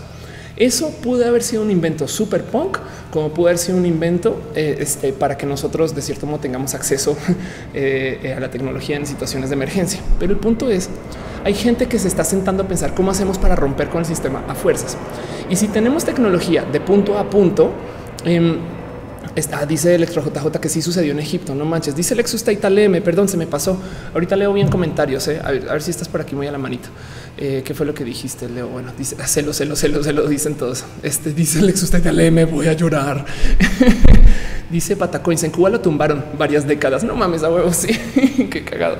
Pues justo eh, lo que lo que lo que trataron de desarrollar y sabiendo que iba a ser un invento es que quien sea que lo hizo, yo creo que se merece un Nobel a la economía. Em, pero es una persona que resultó ser anónima y a lo mejor no es una persona, puede ser un grupo de personas. Y, aunque si bien se ha logrado medio encontrar quién es ETC, básicamente se publicó en un paper este, anónimo la tecnología que iba a hacer esta cosa que se llamaba el Bitcoin. Entonces, el Bitcoin es literal esta filosofía de, pues bueno, si tenemos intercambio de información de punto a punto, o sea, sin que nadie sea el dueño, vamos a hacer una moneda que funcione igual. ¿No? Entonces, a ver, how Bitcoin works. Y, y de cierto modo, el Bitcoin es una súper, súper locura porque lo que tienes tú es un intercambio de algo que tiene de cierto modo una, una retención de valor, pero porque la gente está haciendo un pacto a que esto va a valer lo que yo te estoy pidiendo, no como nuestra moneda en papel. Pero a diferencia de la moneda, no le pertenece a ningún gobierno. Y esto es parte, eso es yo creo que de lo más importante que tiene el Bitcoin para ofrecer. Es la moneda punk porque es por no sonar a a hipster como estaba diciendo alguien. Este es la moneda del pueblo, es la moneda de la gente que quiere hacer transacciones. Y cómo funciona, cómo funciona es tú de cierto modo, y esto lo haces o por vía de un website o hay software que lo corres en tu computadora además, pero cómo funciona. Ahorita les digo cómo hacemos para intercambiar de pesos a Bitcoin. Pero imagínate, imagínense que ustedes tienen 100 Bitcoin y yo le voy a dar esos 100 de regalo a la Tutix que me está diciendo que fue en Brasil donde pasó también. Ándale. Em, cómo funciona es yo tengo una, yo descargo una lista de todas las transacciones que se han hecho en toda la historia de Bitcoin porque es parte del algoritmo. Y yo añado abajo eh, en esta lista, mm, Ofelia le da a la Tutix 100, 100 eh, moneda bit, no 100 Bitcoin, un chingo de dinero. Y listo, pues ya, listo, perfecto. Ahí está. Pero el problema es no hay una entidad central que me esté validando. Uno, que yo que esa transacción sea válida y dos, que esa transacción este, eh, la reciba la Tutix. Entonces yo se la entrego, se le tengo que entregar, pero no solo se la tengo que entregar, sino también se, se la tengo que le tengo que avisar al mundo, al globo terráqueo que esa moneda se transaccionó. ¿Cuánta gente estará conectada a la red de Bitcoin? Millones de personas. Entonces tenemos un problema muy serio porque de cierto modo vamos a tener que la Tutix al mismo tiempo este, escribió eh, una cosa diferente con su dinero y yo le estoy entregando su dinero en ese momento y pues resulta que en ese tiempo a lo mejor se está, transaccionando por allá. Y como es de bonito Bitcoin es se llama criptomoneda porque usa un sistema de criptografía, primero que todo, para asegurarse que yo sea la persona que está generando la transacción. Y luego usa también un sistema de algoritmo de criptografía para verificar que lo que yo le entrego a la Tutix sea exactamente lo mismo que le entrego a Miguel Cano, que está hablando de pactos satánicos, y sea exactamente lo mismo que eh, soy Paul, que dice no importa que no contestes, igual te quiero, yo también. ¿Dónde estás? Te amo, contesta que muero. Ok, este ahorita, ahorita leo bien. Ok, entonces el tema es eh, cuando tú tienes eh, este como este sistema de envío y recepción del archivo completo de las transacciones de toda la historia de Bitcoin, pues tienes tú que verificar que esté recibiendo los archivos válidos y tienes que tú que verificar que sean los archivos del último momento posible de creación del archivo que es un problema súper grande, pero fue solucionado porque con el sistema de la criptofirma, de cierto modo, tú tienes un modo de verificar que la última transacción que se hizo se hizo, se firmó por esa persona como igual como si yo firmara un cheque, pero además se firmó contra todas las transacciones que se hicieron antes, no? A diferencia de un cheque este, fiduciario, o sea, de una, un papel moneda, yo no solo estoy firmando mi hojita que dice los 100 pesos de Ofelia, no? Y firmado, sino que también estoy firmando y se los entregué a tal contra este documento global que nos estamos intercambiando entre todos como si fuera una hoja de Excel de esas de este de las apuestas de, del mundial entre todos en la oficina. No, el, sistema de versionamiento de ese documento está solucionado con la máxima inteligencia, porque lo que hace es reduce todo el documento a una cosa que se llama un hash. Y ese hash básicamente es un resumen criptográfico de todo lo que está escrito en el documento pero entonces mi hash va a ser diferente que el de alguien más y de cierto modo tenemos que validar que dos personas que están haciendo transacciones al mismo tiempo, de cierto modo eh, se estén cambiando los documentos también. Ok, dice eh, este Dale caro. Están hablando de que la moneda tiene tracking y un UID que establece que no, que no existe otra criptomoneda igual. Exacto. El tema es cada vez que yo hago yo en un website que tiene listado todas las transacciones, cada vez que yo lo envío, cuando yo lo envío, genero un hash único porque cada vez que generas el documento, la firma sale diferente. Y cada vez que firmas este, y lo entregas, alguien más y alguien más lo recibe, lo procesa y hace una transacción encima de la tuya, la firma de nuevo sale diferente. No puedes hacer dos firmas y nadie puede falsificar la tuya porque estás usando un algoritmo de criptografía que es único para cada cosa que escribes en el documento. Si alguien te modifica un documento por puro maloso, va a cambiar la firma automáticamente. Entonces técnicamente ya no está validado contra ti. Y eso es sumamente importante porque entonces todas las transacciones de la criptomoneda, de cierto modo, uno, toman tiempo en generar y dos, este, toman tiempo en procesar. Y los tiempos de procesamiento son muy altos, se habla de minutos.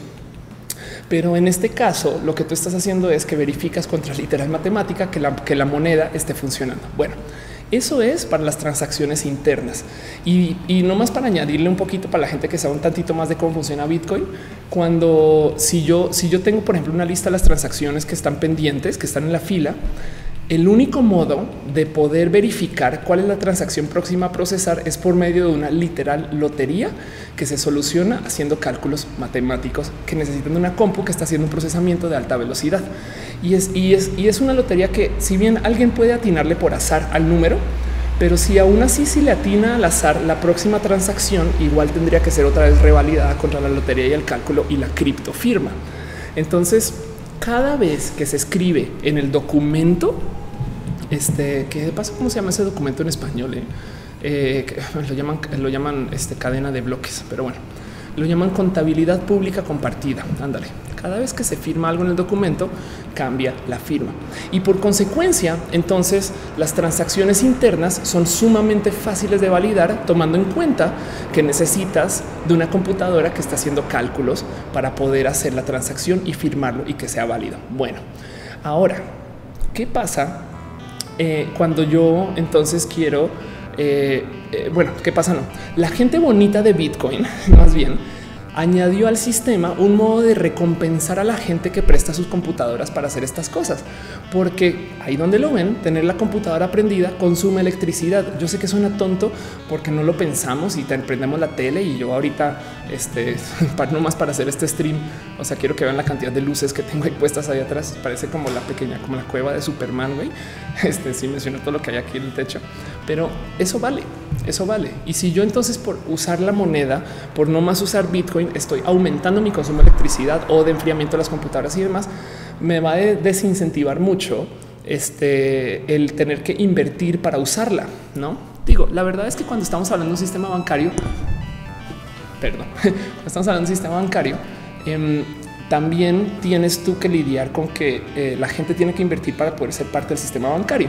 Entonces, en este caso, lo que hacen es que cada vez que haces un intercambio, como cada vez que haces un cálculo, ellos te dejan de regalo y según qué tan intenso fue el cálculo que hiciste, añadir al final de la lista de la contabilidad este compartida una entrada que dice, ah, y Ofelia tiene punto 0002 más de Bitcoin que antes. Qué bonito. Muchas gracias. ¿Por qué lo hacen? En el sistema bancario también te dan ese como regalo, pero ese regalo lo llaman interés. No es de el banco se está poniendo en riesgo este, cuando toma mis 200 pesos y lo presta y el riesgo es que yo vaya y se los pida porque no los tienen. Pero para desincentivarme de que yo vaya y los pida, lo que me dicen es, güey, si los guardas acá y no vienes por ellos, yo te doy un tantito de interés, ¿no? Lo que hace en, la, en el Bitcoin es, si tú estás transaccionando con nosotros, cada vez que transaccionas, puedes añadir al final de la filita, ah, sí, y tantito dinero más es tuyo, ¿no? Entonces no, está, no, es, no es tan regalo, porque de cierto modo te están dando un como retorno por tu inversión de energía, de tiempo y de esfuerzo para usar la moneda. Y a eso se le llama minar, porque estás creando una moneda nueva con mucho esfuerzo. Entonces, cómo funcionan los mercados cuando llegan a equilibrio, eso es hasta bonito de observar es que la moneda minada, o sea, cuando tú generas moneda nueva fuera de la nada, solamente por usar tu computadora, de cierto modo se benefician más los que menos pagan por electricidad. Como por ejemplo, hay una cantidad de espacios asiáticos donde no hay género, no tienes que pagar. En Venezuela, de hecho, creo que hay lugares donde tampoco pagas por energía. Entonces, mágicamente funciona mucho usar y hacer Bitcoin. De hecho, hay gente que literal mina es deja sus computadoras prendidas para hacer cálculos con tal de que se vaya añadiendo al final de la filita de la contabilidad pública cuánto dinero extra estás haciendo. Ok, entonces eso este, sucede, dice Norman Bat un besote. Gracias. Lo mismo dice Santiago González. ¿Cuánto vale el Bitcoin hoy? Bueno, vamos a te lo tengo por acá abierto. Aquí está el precio del Bitcoin mientras hablo de él. Es 82.905 pesos mexicanos.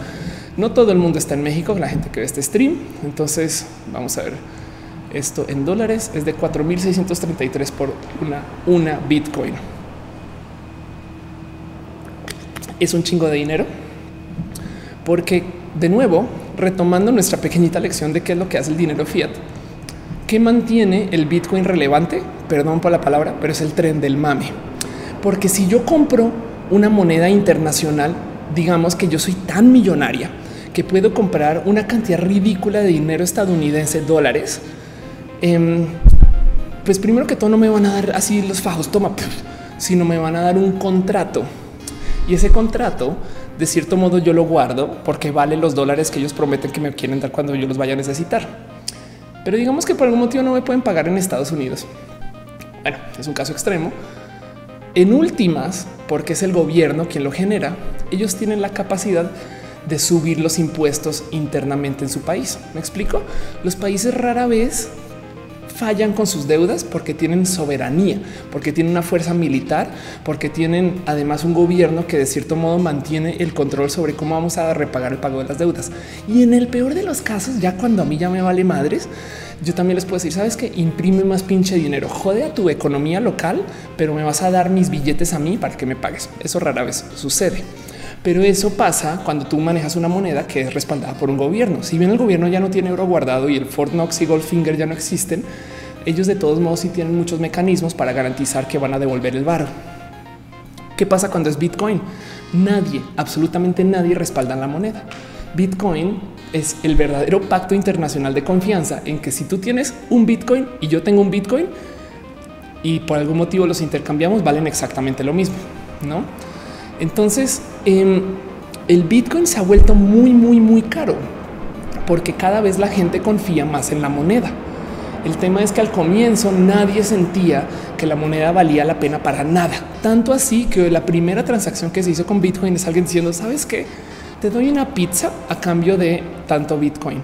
Em, una cosa que hoy en día hubiera sido una compra millonaria al valor del Bitcoin de hoy. Pero es que en ese entonces nadie daba, perdón la palabra, porque es que así era, tres pesos por el Bitcoin. Em, entonces eh, eh, me está preguntando de Maruco qué pasa con la deuda externa. Ya voy para allá. ¿Qué hizo? Y dice Alejandro Gallardo, ¿qué hizo subir tanto el valor del Bitcoin? Exactamente eso, que la gente habla de él, que la gente confía en el Bitcoin y que en últimas se ha comprobado que sí funciona. Ahora el Bitcoin como es una moneda que es respaldada por absolutamente nada, em, porque no le pertenece a nadie, porque nadie la puede regular, porque las únicas reglas que respeta son las reglas del sistema interno de Bitcoin. Em, tiene muchas, despierta muchas dudas y eso genera que el mercado sea muy volátil, porque entonces imagínense ustedes que yo les digo, oigan, saben que voy a vender toda mi colección de juegos de Super NES, no? Y me dan dinero como si fuera un Kickstarter, levanto mucho varo y después me fugo. La verdad es que nunca tuve los juegos para vender. Puede que algo similar suceda con el Bitcoin. Motivo por el cual entonces mucha gente también dice, saben que esas reglas de Bitcoin que son inamovibles no me gustan tanto porque X, Y, Z, pues entonces vamos a hacer mi propio Bitcoin. Entonces por eso también hay Bitcoin Cash, por eso hay Dogecoin, por eso hay Ethereum, por eso hay otras propuestas que yo siento le quitan al único valor que tiene el Bitcoin, que es el tren del mame. El cuento es, mis tíos hablan de comprar Bitcoin y yo los escucho porque ya manejan este nivel de discurso de inversión para poner su dinero en un espacio diferente. ¿Por qué voy a poner mi dinero en un espacio diferente? Pues porque si yo gané 10 mil pesos y los guardo en pesos debajo del colchón, el peso solito se devalúa porque hay inflación por la misma generación económica pero porque además si yo pongo esos 10 mil pesos en oro, el oro se está evaluando porque hay tren del mame. De hecho, cada vez que las economías les va mal, la gente comienza a comprar oro porque existe la leyenda de que el oro nunca pierde valor, que es completamente falso. pero la gente siente más confianza porque el oro en últimas es lo que se usaba en la Roma antigua. Entonces habrá quien dice, pues güey, si hace dos mil años se usaba y todavía existe, no manches, esa cosa sí que guarda su valor. Mientras que si yo me gasto los 10 mil pesos en otra cosa, en últimas puede que no los mantenga.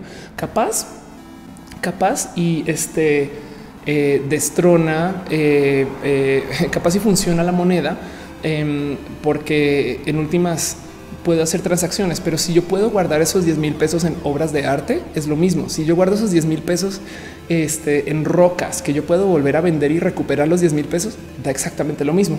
Pregunta chocolatoso, ¿crees que el Bitcoin destrone el dólar como la moneda mundial? No, nunca. Solamente por un motivo. De hecho, el dólar se volvió la moneda mundial porque es la moneda de intercambio obligatoria para hacer compras de petróleo. ¿Qué tan obligatoria? En el 91 Saddam Hussein pisteó, o sea, literal comentó así muy de lado en algún momento que él iba a hacer sus compras de petróleo o sus ventas de petróleo en euros o bueno, en una moneda que no fuera el dólar, creo que no en euros, sino libras esterlinas. Entonces Estados Unidos y fue cuando Estados Unidos invade Irak por primera vez. Em, hay que considerar que Estados Unidos ha sido muy, muy agresivo con el cómo mantiene el uso del dólar como moneda estándar del intercambio, porque eso respalda la moneda dos veces. No solo respalda la economía estadounidense, sino que también lo hace obligatorio para que si tú quieras de cierto modo cambiar de yenes este, a euros, a lo mejor en algún momento el proceso haces el intercambio pasando por dólares y entonces ahora el dólar es transaccional y es obligatorio que se use. El Bitcoin no lo va a destronar porque tiene, porque tenemos un sistema peer to peer de punto a punto que está peleando contra el gobierno estadounidense, quienes se van a encargar de que su moneda sea quien mantiene la, soberanía. hay que entender que las monedas de los países representan su capacidad de ser países y, representan su capacidad de hacer intercambios, pero este dice que este cabrón necesita un poquito de libertad, no Saddam? Eh, sí, exacto. Entonces, bueno, están preguntando muchas personas cómo se compra y cómo se cobra un Bitcoin lo primero es hay una cantidad de espacios que se llaman intercambios. En México, de hecho, hay un lugar muy bonito.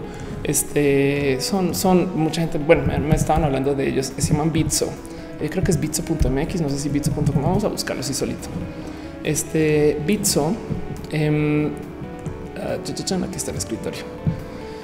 Em, Bitso es uno en 10 mil millones de intercambios que funcionan tal cual como la gente que también hace intercambios de, por ejemplo, eh, acciones en la bolsa. Que de paso, ¿qué es una acción, Ofelia? ¿Por qué la gente tiene que invertir en acciones? No, este, porque de dónde viene ese tema que eh, yo debo de poseer acciones en Google o algo así. Pues una acción es comprar un pedacito muy chiquito de una empresa. Pero en últimas, hasta que no compres un gran porcentaje, no tienes capaz de inferencia sobre las decisiones que se toman en la empresa pero si posees un tantito de la empresa que luego le puedes vender a alguien más. Pero Google puede que no cambie en cuánto dinero está facturando en el año, pero si la percepción es de que se va a más importante, em, igual va a subir su valor accionario. Entonces las acciones también tienen un componente inmenso de tren del mame, ¿no?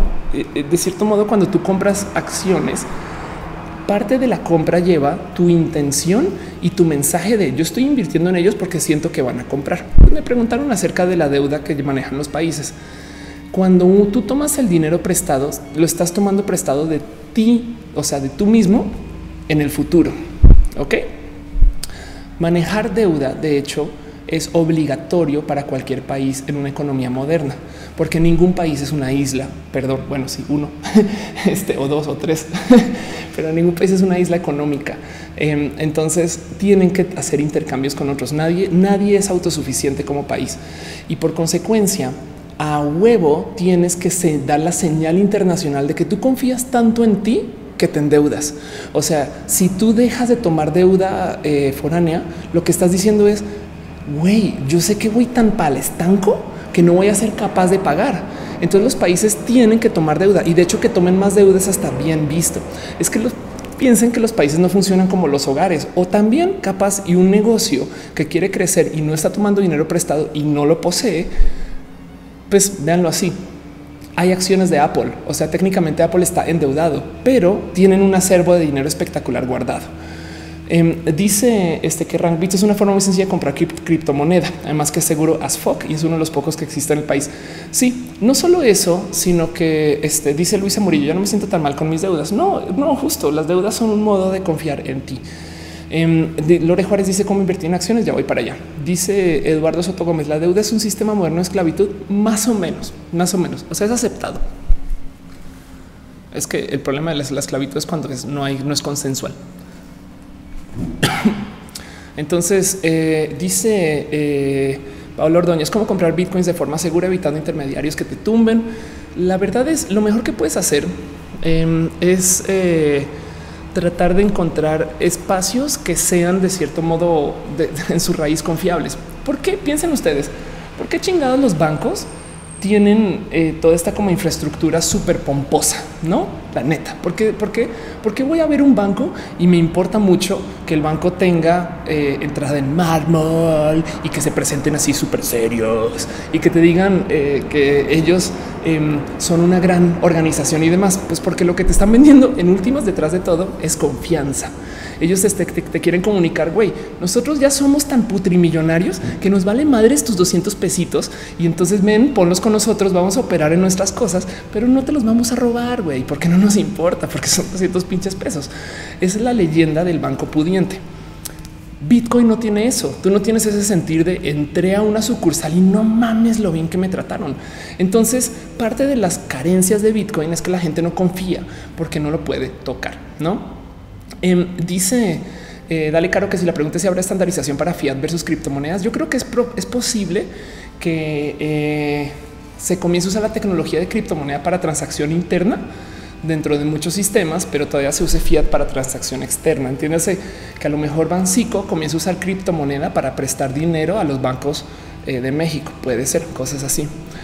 Em, dice Ivette Lupo, si el BIT es una burbuja económica. No, es más bien es un sistema económico nuevo que no teníamos hace 20 años, que algún genio dijo, tomen humanidad. Y nos quedamos con eso. Em, y nos está haciendo dudar un poquito de qué es tener y qué es no tener.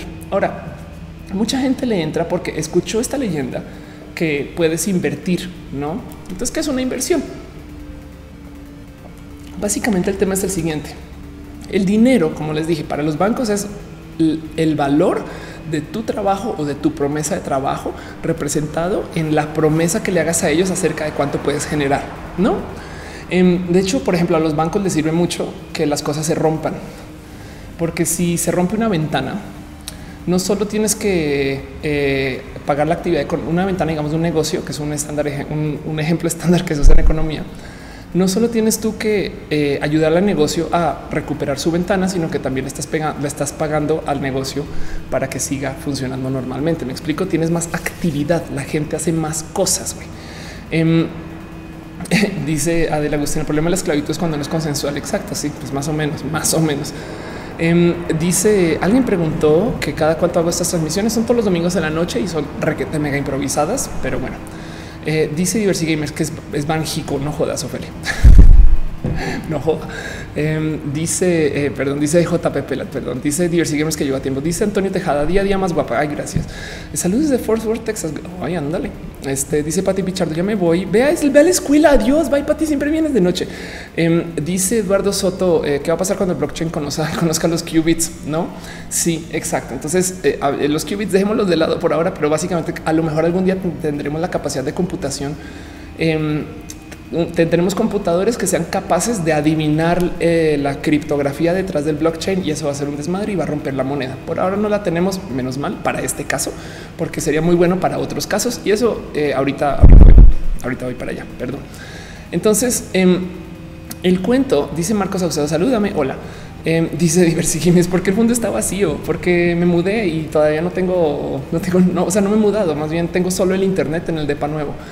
Em, dice este que si puedo ah, chocolatoso que si puedo hablar de las calificaciones crediticias para los países. Pues sí, justo las calificaciones crediticias es un nivel estandarizado de confianza que hay entre el sistema internacional monetario y qué tanto confían en que país pueda pagar su deuda o pueda subir los intereses o le interese pagar sus deudas. Hace sentido porque esa es otra. Em, dice Fer Crypto, tengo un video de cómo minar con tu CPU chingón. Buscan a lo mejor, a lo mejor búscanlo por ahí. Em, entonces eh, dice Memo Grosero inversión. Sí, pero en hardware que pones a trabajar 24 7 minar los compran en Bitso y no gastan luz. Sí, el tema es este. Cuando imagínense, Bitso es un intercambio, yo creo que tan grande que eh, según lo que me están contando, me está diciendo eh, arroba backmot. es que es muy evidente que ellos hacen lo que hace cualquier casa de compra y venta de acciones, donde ellos ya ni siquiera te están vendiendo Bitcoin que le pertenezca a alguien más.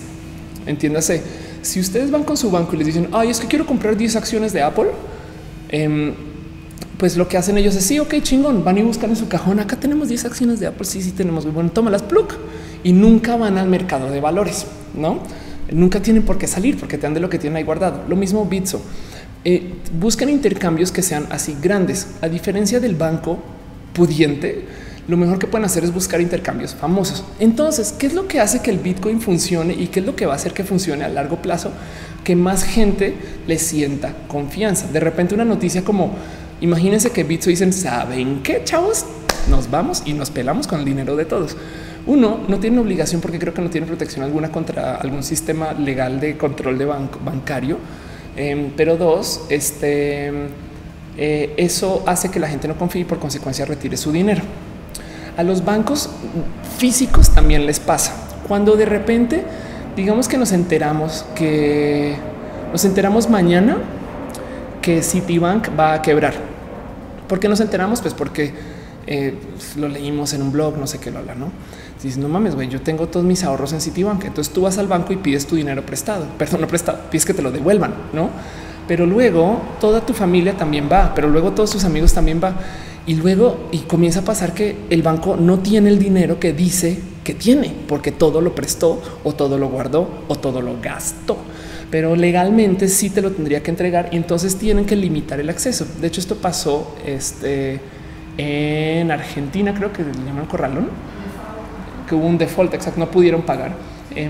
Y, y, el tema fue em, perdón, o sea, se supone que aquí está, pero no, pero si nos dan chance, denos unos meses y organizamos y no sé qué, ya que nos devuelvan los otros, porque, porque el dinero que tú le das al banco ellos se lo gastan en otra cosa. Y eso es completamente legal. Entonces, lo mismo podría pasar con Bitcoin, que la gente de repente diga, yo no confío en ti, a la chingada. Entonces yo voy a retirar mi dinero de Bitcoin, pero ese dinero ya está en circulación en otra esquina y además quien controla esa circulación es el intercambio internacional del documento de la contabilidad compartida. Em, entonces, por ahora lo mejor que les puedo decir, dice Santineda, casi pasa el Mr. Robot, claro, le llaman bank runs, dice Chocolatoso y la Agustina sí se llama el corralito. Em, dice Pau Ordóñez, cómo comprar bitcoins de forma segura eh, y evitar intermediarios. Yo creo que lo mejor que puedes hacer ahorita es buscar intermediarios que sean tan grandes, tan masivos, que lo evidencien en cómo operan ellos como negocios, si hacen marketing, si van a eventos, si tienen presencia, si sabes quiénes son sus dueños, estas cosas, que no es muy lejano a cómo funcionan los bancos en los pueblitos. Parte del motivo por el cual el banquero del pueblo es una persona conocida es porque tú sabes entonces que no se va a pelear con tu bar, ¿no? Eh, dice Luisa Fernanda Román, pero apenas empiezan a retirar, baja el valor. Además, exacto.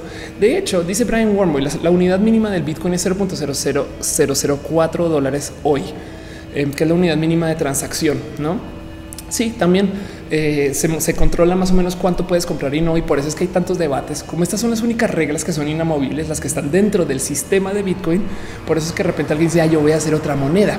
Pero cada vez que se hace otra moneda, distrae. ¿Me explico? Eh, y entonces no es para nada malo. Al revés, claro que hay que cuestionar los sistemas como Bitcoin lo hizo para el sistema bancario internacional. Claro que se vale cuestionarle a Bitcoin. Primero que tú, chicas lo hizo, no? Entonces no tienen responsabilidad alguna contra ningún sistema de creación. Si de repente rompen el sistema, bancario internacional, pues nadie sabe quién fue. Y entonces eh, digo para bien o para mal. Eh, entonces, y de ahí el debate y la pelea de, de por qué y qué va. Bitcoin entonces es una moneda volátil porque unos días la gente cree mucho, otros días no. Unos días hay noticias como que de repente un intercambio me robó un chingo de dinero, otros días resulta que Bitcoin lo puedes usar para hacer algo espectacular o de repente lo que comenzó a suceder es ah, que no puedo enviar dinero a Buenos Aires. Pues mira cómo yo lo envío a Bitcoin y luego alguien en Buenos Aires. Ah, mira cómo yo lo bajo de Bitcoin. Una cosa que definitivamente no puedes hacer tú es enviar dinero, guardarlo en Bitcoin y luego retirarlo en otra moneda. Eso también depende mucho de los intercambios, pero tengo entendido este, que no te puedes como enviar dinero para retirarlo a otro lado bajo tu mismo nombre. Tendría que ser a nombre de alguien más. Eh, y son esas cosas que se hacen para evitar justo el lavado. Ahora el lavado básicamente es yo tengo dinero que gané vendiendo, sobre todo cuando es, por ejemplo, imagínense que yo salgo a vender este estupefacientes y hago un millón de dólares en billetes de 200. Güey. Ahora sí, literal, si tengo una cama de billetes en la que me voy a dormir, como esa escena en Breaking Bad, donde este, los güeyes, los drug dealers se echan y se ven ahí encima los billetes. Si yo salgo y me llevo eso a una agencia, primero que todo, nadie compra con efectivo. Y segundo que todo, este, la agencia, claro que si de yo tengo algún problema financiero o ellos en chinga me pueden reportar, güey, no mames, este güey o esta vieja se acaba de gastar, compró un coche de 100 mil dólares este, en efectivo en billetes de 200. Entonces me evidencia, no? Y entonces yo tengo que encontrar algún modo de más o menos amenizar ese uso de morralla y es eh, el lavado básicamente son operaciones donde yo hasta busco, no me importa que pierda dinero, pero lo pongo en circulación en algo. Y luego cuando vuelve a mí, vuelve de modos entre comillas legales, no como por ejemplo comprar la agencia de coches. Entonces gasté un chingo de dinero em, y el pago lo hice por medio de eh, otro tipo de uso de esos billetes que tenía por ahí guardados. ¿Hace sentido? Eso técnicamente es el lavado visto medio muy por encima. Entonces el Bitcoin sería una herramienta espectacular porque de repente todo ese dinero yo lo desaparecí a un espacio que igual y perdió mucho dinero, ¿no? Em, dice Brian Wormley, el algoritmo del Bitcoin tiene un límite y se están acabando las monedas disponibles. Sí, pero aún así cuando se acaben, el Bitcoin ya hecho también se va a seguir transaccionando. El tema es que el mercado ya no va a seguir creciendo, sino que simplemente se va a evaluar más y va a seguir absorbiendo el valor del trabajo mundial. Ahora, el Bitcoin como está diseñado hoy, em, que a través de Bitcoin Cash alargaron un poquito la capacidad de generación de moneda, quiere decir que se van a acabar las monedas potencialmente en el 2140. Esto no quiere decir que sea problema en el 2140, sino que simplemente tiró el balón muy al futuro. Mm. Gamer Spot dice recomiéndame tu broker. Yo soy mi propia broker, lo cual es un problema porque por, eso no tengo dinero. este mm, entonces dice soy Polo, entiendo dónde puedo hacer Bitcoin y cómo registrarme. Explica. Yo creo que lo mejor que les puedo recomendar es porque es el mejor lugar que conozco. Yo sé que hay más lugares de Bitcoin, etc. Pues que acá le tengo mucho cariño. La gente bonita de Bitso. Échense una pasada y pueden abrir una cuenta ahí cada vez que ustedes prestan su computadora para hacer los cálculos matemáticos que verifican, si quieren verlo, el dios del Bitcoin, quien quien está observando no es un gobierno, no es un banco, somos nosotros mismos y lo observamos por medio de usos de nuestra CPU. Em, pues la gente que diseñó el Bitcoin lo diseñó de tal modo que cada vez que tú prestas tu compu para eso, te dan un tantito de moneda a ti como, como premio, no como interés. Y eso es lo que se le llama minar. Entonces, si tú dejas tu compu eh, esté minando, pues vas a hacer un tantito de dinero. Les aviso desde ya. Ese negocio de yo dejo mi compu minando y hago dinero mágicamente no es negocio desde que tú tienes que pagar electricidad. Porque hay una cantidad de países donde no pagas por la electricidad que se comieron el mercado y lo hicieron de cierto modo más difícil de minar dinero aquí. Es como es como pensar que pues ya no hay oro para minar en las monedas, en las monedas, en las, en las montañas. Entonces, ¿qué haces? Pues te vas a algún lugar donde de cierto modo sea más barato de minar porque tienes mano de obra más barata. En fin, em, dice Alan Delgado, ¿cómo es para verte tan genial en todas sus transmisiones? Photoshop. Dice el link, mis dos debilidades son finanzas informáticas, gracias. Em, yo, ¿saben qué? Les voy a recomendar a alguien con quien hablar en Twitter, una persona muy bonita. A ver si, si lo tengo por acá, que soy, que es Eds. Este mm, ahí les va. Es, es, un, es, una persona muy espectacular. Creo que no, no, yo creo que no ve el, no ve el stream, pero denle follow eh, por si le tienen preguntas de, temas de, inversión y demás. Ed, este justo está, eh, él lleva Bolsa MX en Twitter, no que es una comunidad financiera que les puede hablar acerca de inversión, dónde estar, dónde entrar y demás. Porque es que el tema es el siguiente: si ustedes tienen 10 mil pesos extra, no se lo tienen que gastar en Bitcoin.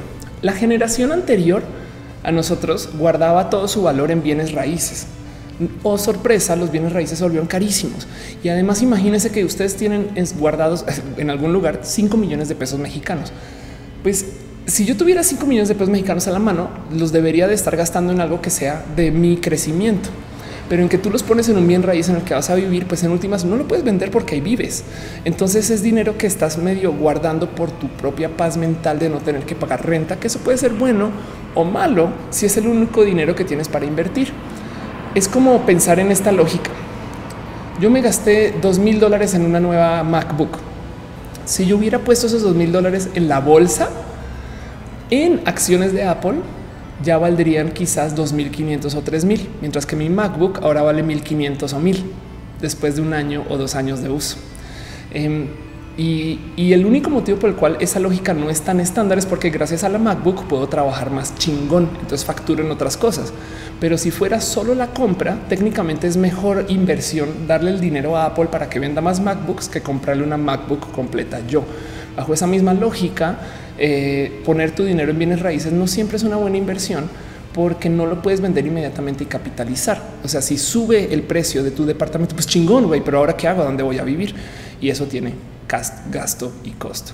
Este dice Israel López: Me da miedo que los creadores anónimos de Bitcoin de repente decían tumbar su propio sistema para conservar dinero. Eso nos va a dar miedo. Eso, eso justo es parte del por qué Bitcoin no es tan estándar, porque tiene muchas incógnitas.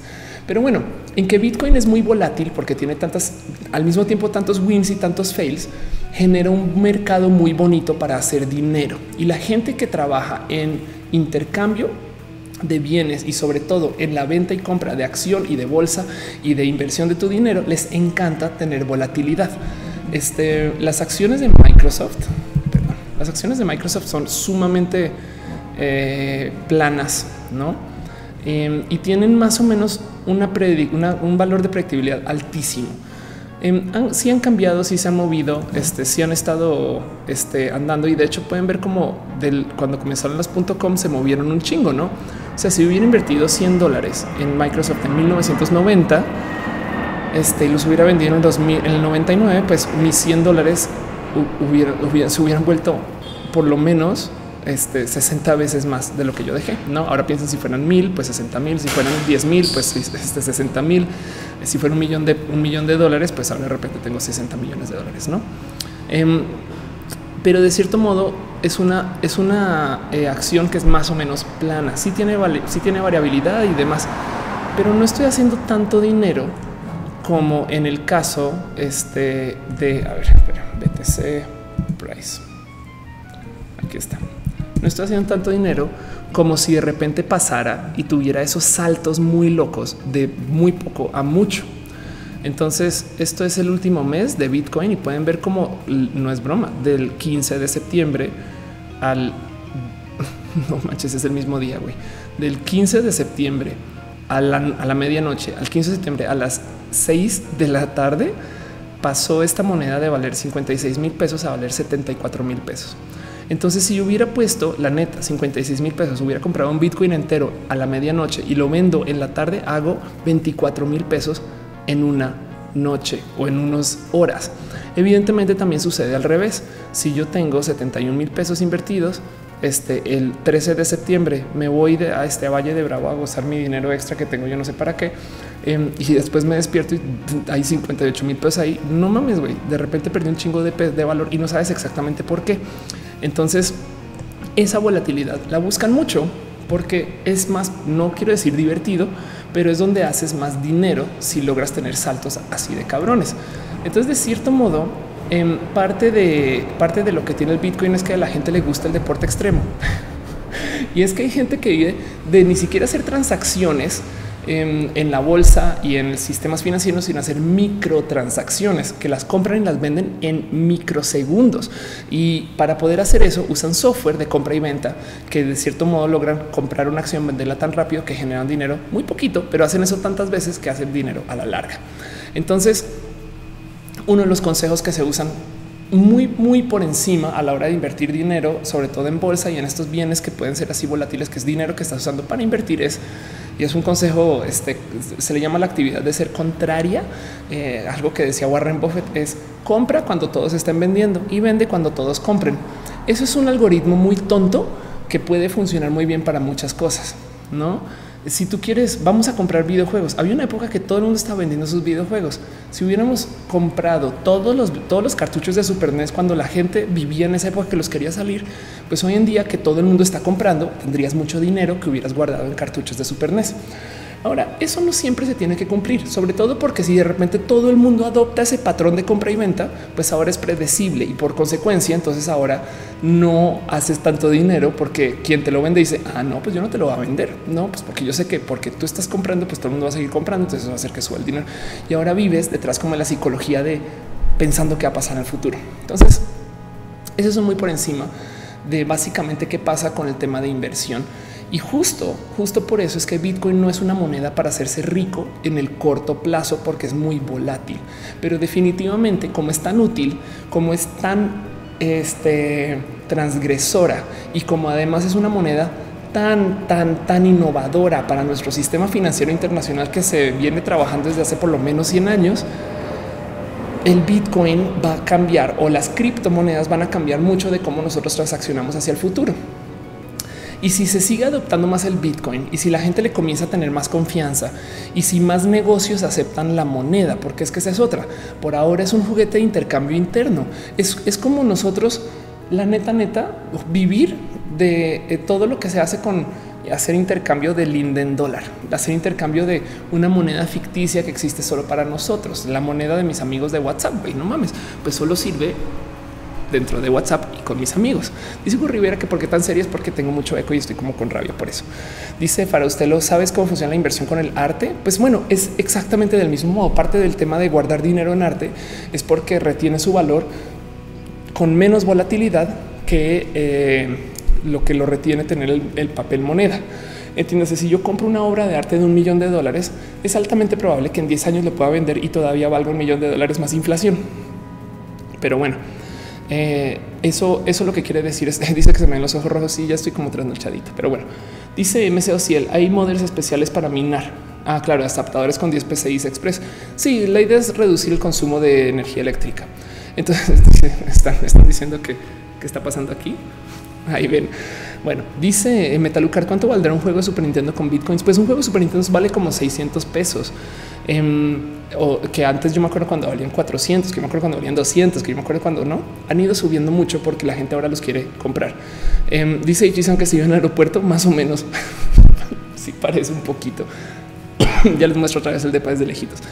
Eh, dice Nexusis que se vive en Santa Fe. No, hace no vivo, estoy en Anápolis y le tengo mucho cariño este, a mi vida por acá. Pero bueno, el caso es eh, cuando, cuando comienzas tú a ver cómo la gente adopta el Bitcoin, de cierto modo lo que respalda la moneda es el tren del mame.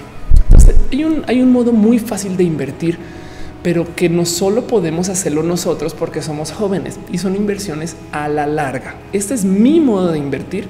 Yo he hablado con Ed del tema y pues evidentemente es lo más aburrido porque en últimas no es exactamente lo mejor que puedes hacer con tu dinero. Les doy un ejemplo. Son filosofías de inversión. Ninguna está mejor o peor que la otra. Si ustedes venden coches, habrá quien quiere tener una agencia de Ferrari.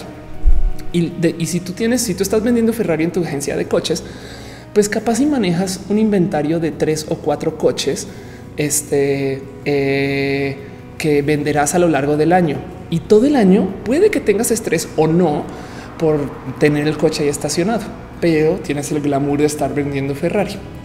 Ahora, si tú con una filosofía diferente de inversión tienes todo tu dinero en coches Ford, capaz si vendes muchos coches a la semana o al mes.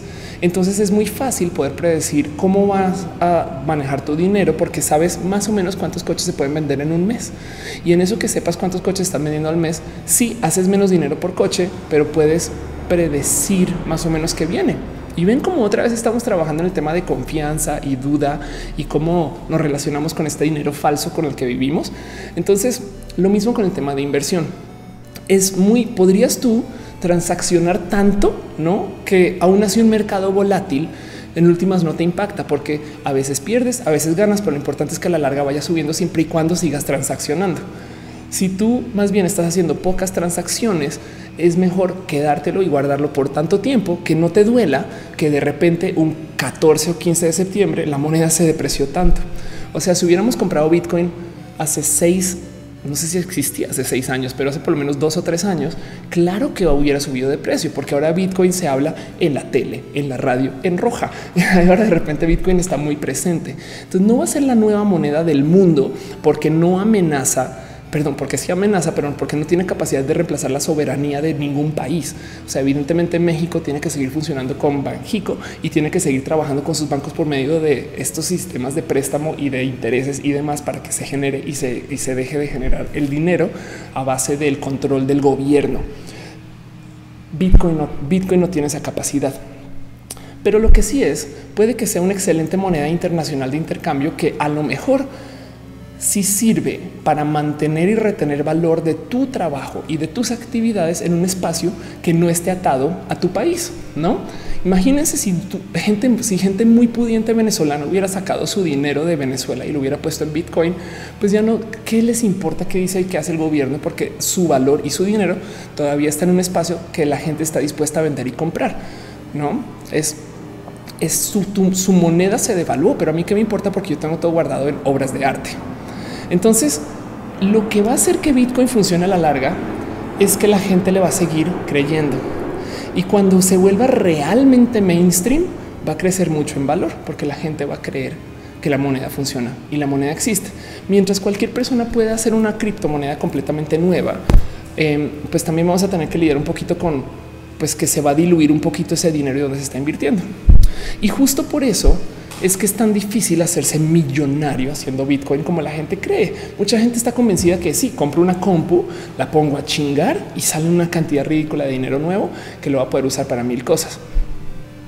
Ahora, lo que sí se puede hacer es, y es mi recomendación de inversión con Bitcoin, es úsenlo, úsenlo como un modo alterno, un vehículo alterno de guardar algo de lo que ustedes tienen de su trabajo pero no esperen que ese sea su generador de valor del cual van a vivir. Entiéndase, no lo hagan para hacerse millonarios, háganlo para que tengan aún otro lugar donde están guardando dinero que a lo mejor puede que esté a salvo de algún tipo de problema de índole internacional. Entiéndase, yo guardo mi dinero en Citibank, pero yo no sé si Citibank va a quebrar. Pero tanto así yo no sé si Bitcoin va a quebrar. Entonces, en vez de poner todos los huevos en una canasta, lo que hace es que lo pones en una cantidad de lugares. Mm. Arturo te me dice, háblanos más de la, de la minería. No más, no más para repasar entonces. Bitcoin es una moneda que no la controla nadie, excepto el protocolo de lo que es Bitcoin. Y en eso lo que tienes tú es que la gente tiene que desde su computadora contribuir un poquito al sistema. Cada vez que lo haces, Bitcoin por buena onda te da un tantito de dinero. Entonces, es como hacer, es como manejar torrents y dejar la compu abierta compartiendo, aunque tú ya bajaste el archivo, porque está siendo parte del sistema y le estás devolviendo al sistema. Solo que en este caso Bitcoin te devuelve Bitcoin y hay gente que está dispuesta a pagar dinero por Bitcoin y eso es lo que le da el valor. Pero mientras más personas vendan y más personas compren, tenemos más transacciones, no? Y en que hay más transacciones podemos recalcular el valor de la moneda con más frecuencia. ¿Hace sentido? Y en eso es que nosotros tenemos esta como si quieren verlo capacidad de hacer que Bitcoin sea muy bueno o sea muy malo, porque es una moneda que vive enteramente de la confianza. Pero ustedes van a decir, uy, no, pues qué pedo, güey. ¿Cómo vamos a hacer una moneda que vive de la confianza? Pues como les decía al comienzo del show, este papelito vale 200 pesos porque yo digo que vale 200 pesos, pero cuando se lo doy a la marchanta aquí abajo para comprar los tacos, güey, ella también me dice, ah, sí, vale 200 y bajo un pacto implícito de, moneda, trabajamos con que ese pedacito de papel vale 200 y eso es todo. Dice MCO si el Twitch acepta bitcoins, qué chingón. Este dice eh, Alfonso, ¿dónde está Matú? La, próxima semana lo tengo el martes. Vamos a hacer este Critical Bits acá también. Eh, pues es que esta es mi casa nueva. Entonces, bueno, dice el perro. Entonces, Bitcoin le pega al capitalismo o solo lo potencia, lo potencia. El Bitcoin a lo que le pega es al control gubernamental sobre el flujo del dinero, que puede existir por buenos motivos o por malos. Entiéndase, capaz y mucha gente, capaz y muchos países. Es que, a ver, veamos lo bueno del Bitcoin. Pues sí, güey, estamos irrumpiendo este, este control este, este, control de nuestra sociedad de control este, eh, en la que vivimos, que eh, de cierto modo le da más poder a la gente y le quita poder al gobierno. Pero hay cosas que el gobierno está haciendo por motivos. Por ejemplo, eh, capaz y pues sí, güey, podemos ahora enviar y recibir dinero de Venezuela. Qué chingón. Pero el otro lado, parte del motivo por el cual no se le está permitiendo que los gobiernos no permiten que se envíen dinero a Venezuela es porque le están diciendo a Maduro de, porque piensen en esto cuando cuando un líder de un país dice vamos a prohibir que se haga una transacción entre países, no lo está haciendo entre países, lo está haciendo de líder a líder. Me explico, es es nuestro presidente diciéndole a Maduro esas cosas que está haciendo están de pendejos y yo sabes que te voy a castigar quitándote todo el flujo de dinero de mi país a tu país. Pero de repente la gente así bajo la mesa. No, no, no, espera un momento. Entonces no es que esté diciendo que sea bueno o malo, es simplemente que nuestro operar con Bitcoin em, de cierto modo es una actividad punk Y, es parte del cómo vivimos hoy. En nuestra vida posmoderna somos tan chingones que nuestras computadoras solas nos dan el poder a nosotros de ser el gobierno. No mames, eso ojalá se pueda eh, ejecutar para otras cosas. Pero ya, entonces Martín Muñoz dice respaldar por el dinero mainstream, lo cual es paradójico. Exacto, justo parte del motivo eh, por el cual el Bitcoin no va a reemplazar el peso ni el dólar es porque eh, no representa ser el peso, representa ser un objeto nuevo, un meta objeto de intercambio. Y pues eso es lo que es. Eh, dice Soy Paul, explica sobre las inversiones a largo plazo y cómo estar seguro para invertir. Ah, bueno, entonces justo, justo, ah, bueno, eh, justo yo recomiendo mucho que hagas inversiones a largo plazo porque a la larga la economía mundial sigue creciendo. ¿Por qué sigue creciendo? Pues porque cada vez hay más humanos. Mucha gente, el motivo por el cual nuestros papás y abuelos invierten tanto en bienes raíces es porque ellos piensan, ok, y es, y es así de básico. ¿eh? Ellos piensan, bueno, la primera es pues para que tengas un lugar donde puedas vivir, que sea tuyo y no sé qué. Sí, eso también, eso es muy válido y me parece muy noble. Pero otro lado es porque ellos también dicen, güey, cada vez hay más humanos y hay menos tierra. Entonces la tierra a huevo se va a tener que apreciar hasta que de repente se llegaron a desarrollarse decir así, ah, pues sabes que vamos a maximizar el uso de cada metro cuadrado de tierra que hay en la ciudad y cuando vamos a construir mega edificios. Chin.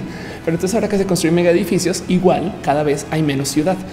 Em, eso eh, de cierto modo es parte, parte del por qué se invierte como a la larga este, porque de cierto modo seguimos haciendo más humanos en el planeta, lo cual quiere decir que va a haber más actividad económica y va a haber más cosas que hacer.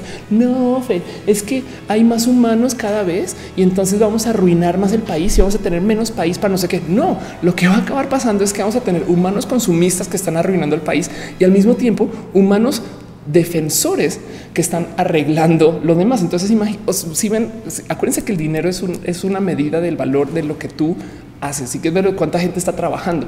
Entonces hay gente que está trabajando para acá, hay gente que está trabajando para allá. Y en esa pelea hay más dinero que se está transaccionando. Entonces técnicamente se va a seguir generando más valor como seres humanos. Y el momento que salgamos del planeta se va a generar de nuevo más valor porque vamos a tener más capacidad de ser más seres humanos en el planeta. Entonces dice Pochimpollo, voy a vender pines y parches de Bitcoin para las chamarras de los punks. Puede ser. Em, dice Lucina León, necesitamos más defensores arreglando el país. Es verdad, es verdad. Sí, la verdad es que sí. Pero entonces em, la actividad económica va a seguir creciendo y por mucho tiempo. Entonces, y eso se presta para que de cierto modo los mercados sigan creciendo. Cada vez podemos consumir más estupideces y y de cierto modo hay medidas para cómo nosotros, a medida que vamos aprendiendo como seres humanos, em, podamos hacer más con menos. Y esa medida se le llama productividad.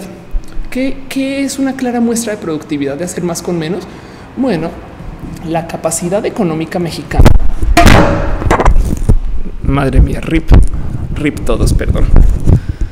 No, no me odien, tira el micrófono, güey. Este, perdón, mil, güey, qué pena. Prometo que para la próxima semana va a tener todo esto solucionado. Este, chan, chan, chan, aquí está. La capacidad, este, aquí está, el, la capacidad económica de México es de, eh, no quiero ver el chat después del perdón, perdón, caro, perdón todos, perdón, y yo también, yo tengo mi cucharito y me quedé sorda sola, güey. Em, bueno, la capacidad, la capacidad de la producción mexicana es de más o menos 1.500 billones de dólares estadounidenses, entiéndase 1.5 trillón, ¿no? Y en capacidad como, como comprar cosas en México es más fácil que comprar cosas en Estados Unidos por la misma cantidad de dólares, entiéndase, Doña Pelos me vende los tacos a un precio diferente que John González me los vende en Estados Unidos, entonces son 2.5 trillones considerando la capacidad de compra a la moneda local. Entonces esto es México. Ahora vamos a ver Australia GDP. Este el valor de la capacidad económica de Australia es de 1.200 trillones, perdón, 1.200 billones de dólares estadounidenses. O sea, 1.2 trillón versus México de nuevo es 1.5 trillón. Y estoy tomando una medida muy, muy emborroso. Pero lo importante aquí es tomar en cuenta que Australia tiene 20 millones de habitantes y México tiene 115 millones de habitantes. O sea, con una quinta parte de la población logran hacer la misma cantidad de producción económica. Wow. Por eso es que Australia es tantas veces más rico, porque tiene mucho varo para mucha menos, pero para menos gente. Porque de repente Australia tiene más capacidad de hacer, porque ellos tienen más guardado y porque tienen más riqueza mineral, que básicamente es lo que mueve la economía australiana. Dice el perro que perdió un tímpano. Quiero mi indemnización. Será indemnización en abrazo, se vale. Este dice el link que te mandó un tweet. Este y ahora está sordo. Perdón. Em, dice soy súper sexy, no me afecta porque no estoy usando audífonos. Gracias. perdón, perdón. Y dice Caro que no le había tocado una explicación de economía. Debería hablar más de, esto. Me, me apasioné mucho haciendo el research para, para este, este show de hoy. Pero bueno, el caso es esa medida de hacer más con menos se le llama productividad y la productividad sube siempre sin falla a medida que vamos aprendiendo. Por eso es que para nuestros papás en el promedio no es el estándar, les queda más fácil generar más dinero que a nosotros cuando estamos en la prepa. Cuando estamos en la prepa nosotros cobramos dos pesos por un, tanto de intercambio de producción económica, lo que puede ser vender sándwiches, mientras que para nuestros papás por ese mismo tiempo de trabajo capaz si lo logran generar mucho más fácil. Em, dice, ¿por qué están preguntando el uptime? Claro, este, bueno, ah, es que no tengo bots de esos. Bueno, este show lleva una hora 39 y nos quedan 10 minutos más y me despido. Este dice meme grosero, pray por sus oídos. Ándale. Dice Audrey, me me encantó que hablar de economía. Bueno, prometo hablar más de este tema. Em, dice Dale Caro, si no está configurado el bot, no existe el bot. La bot soy yo, güey. Perdón, perdón todos. Em, dice Alfonso, yo sería feliz con un abrazo de fan que le llegue a la cintura. Gracias. dice Serentur, no funciona el bot, no hay bot. Dicen, bueno, en fin, en fin, Rubí Jiménez saluda, gracias. Em, dice Luisa que citan criptomonedas. Ahorita no, eh. Ayo dice que Bitso tuvo un problema que no pudo respaldarse una transacción. Hay un caso en México. Ándale. Pues bueno, el caso de cuando no te puedes respaldar por una transacción con el dinero que generas internamente, pues para eso entonces vas al mercado y lo respaldas allá. Entonces, bueno, no más, no más para tratar de cerrar un poquito el tema. Bitcoin es una moneda que funciona a base de la confianza es bueno que nosotros estemos endeudados, sobre todo como país, porque quiere decir que nosotros confiamos que vamos a generar ese dinero de vuelta. Es completamente bueno que eh, existan monedas alternas porque Bitcoin existe para que de cierto modo ese control político que tienen nuestros gobiernos sobre la decisión económica de la vida se le pueda dar un pequeño golpe de, de animosidad punk de sabes qué tú no me controlas yo tengo una moneda alterna y yo puedo hacer transacciones allá. Las monedas se respaldan en los países por la misma, por el mismo efecto de la soberanía de la existencia del banco interno del país para regular la moneda, tanto como de la capacidad del país de cambiar las reglas internas para generar más dinero, como por ejemplo subir los impuestos, como por ejemplo imprimir más dinero, como por ejemplo literal de plano realocar dinero. Uno de los modos que usan los gobiernos para que se genere más dinero cuando no se está generando internamente por la economía es que se comienzan a inventar programas y proyectos medio bullshit que van a contratar a mucha gente. Por eso el incentivo de los gobiernos es tan diferente al de las empresas. El gobierno no está ahí para hacer varo. El gobierno se está gastando dinero de alguien más. Entonces a ellos lo que les interesa es poner a la gente a trabajar y generar que exista un sistema de economía que puede sonar sumamente cruel si ustedes piensan que cuando estamos hablando de controlar a la gente por medio a qué trabajo están generando y tenerlos trabajando, pues ahora hablamos de acerca de la capacidad de la gente medida explícitamente en cuánto trabajo pueden hacer, que eso también está roto filosóficamente hablando. Pero bueno, entonces cuando tú generas este dinero por medio de confianza, lo mejor que le puede pasar a Bitcoin es que se vuelva mame, que se vuelva muy famoso, que todo el mundo lo vea usando, lo que lo acepte en muchos lugares y que se vuelva súper hipsterón y que se vuelva atractivo y demás. Eso va a seguir pasando porque el Bitcoin es tan punk que de cierto modo la gente lo está usando para decir un güey, ya nadie confía en su gobierno. Por eso la gente está comprando mucho oro. Entonces un camino es usar Bitcoin y, de cierto modo se va a seguir apreciando a medida que se vuelva más mainstream. Dice Adela Agustina, consigue bots, maldita sea. Hoy prometo sí. Este dice este eh, David Soltero, ya regresa a Guadalajara. Tengo que ir pronto. ¿eh? Em, dice soy polvo, yo caro. Ándale, sí. Dice el perro, ¿cuándo hablarás de perros? No, no sabía que querías que hable de perros y ya. Entonces, por eso es que nuestros tíos están hablando de Bitcoin, porque son caminos alternos de guardar el dinero. El tema es, si ustedes tienen dinero guardado, o sea, generado, no me les pagaron 10 mil pesos por una chamba freelance muy chingona. Lo peor que pueden hacer es tener dinero debajo de la, de la cama. Lo peor que pueden hacer es tener ese dinero completamente estacionado en sus cuentas de banco. La mejor inversión que pueden hacer, y esto es una filosofía personal, es en ustedes. Si no confían en ustedes, pueden invertir en alguien más, como darle el dinero a Google, a Apple o a una empresa que de cierto modo pues, va a ser exactamente lo mismo, va a tomar ese dinero para que alguien trabaje más. Así que eh, las, las, compras de bienes raíces se usaban mucho en las generaciones anteriores, todavía en la nuestra, pero es que los bienes raíces de hoy son tan caros que son extremadamente inaccesibles para la gente que tiene nuestra capacidad de generación. Ahorita los que tenemos 30 y 20 y tantos se volvieron muy caras porque nuestros papás o abuelos o tíos compraron un chingo de bienes raíces. Hay gente que tiene 3, 4, 10, 10 este, este, departamentos y pues qué hacen ellos? Lo rentan. Pero bueno, eso es un tema de lado y es una inversión que yo nunca he considerado extremadamente buena, a menos que sea por tener la paz de no pagar renta, pero no es buena porque ese dinero igual te lo puedes invertir en ti en algo que esté relacionado con tu trabajo. Me explico, si ustedes invirtieran el costo de un departamento en ustedes, eh, pues de cierto modo podrían generar el dinero del costo del departamento varias veces más. ¿Cómo gastarte el dinero de la laptop de Apple en Apple y no en la laptop? Entonces eh, dice Alejandra Lara, la Bitcoin con manera de revolución. Exacto. Y cobra time to be alive. Justo, justo es parte de. Dice Alex número tres. Cuando metemos este el tema LGBT en discusión de los Bitcoin? Bueno, podríamos decir que los Bitcoins este, son están moviendo el músculo de la diversidad. Son, es moneda queer, así tal cual. Dice Rogel 84. Mato ahorita va tener un pachangón en el, en el depa viejo. Sí, la neta, sí. Eh, entonces, y dice el perro comprar acciones en la empresa Ofelia eh, debería de tener valor accionario y que vayan midiendo. Entonces les quería compartir eso un poquito. Mucha gente me ha preguntado acerca del Bitcoin, cómo se mina, cómo se hace. Les digo desde ya, no busquen manejar Bitcoin para hacer dinero. Búsquenlo para guardar su dinero ya hecho. La gente que está haciendo dinero con Bitcoin es gente que igual haría dinero sin Bitcoin, simplemente que ahora tienen un, un instrumento más donde guardar el valor de su trabajo o donde guardar el valor del dinero de sus clientes para que manejen menos riesgo. Porque si tú tienes un millón de dólares y quieres asegurarte que ese millón de dólares siga en tu posesión en 10 años y no tienes que gastártelo en absolutamente nada, uno de los modos de mantener tu riesgo bajo control es no guardarlo en dólares, porque en 10 años pueden pasar mil cosas en Estados Unidos que avalúan o devalúan el dólar. ¿Qué de paso? ¿Por qué el dólar se volvió tan caro de repente? Porque el dólar es una moneda que se respalda, si bien en la soberanía estadounidense, eh, también se respalda en que Estados Unidos la usa como moneda de transacción obligatoria para la compra y venta del petróleo. Entonces ellos tienen una obsesión con controlar los mercados internacionales del petróleo. A nivel invadimos países si alguien nos dice que no va a usar el dólar.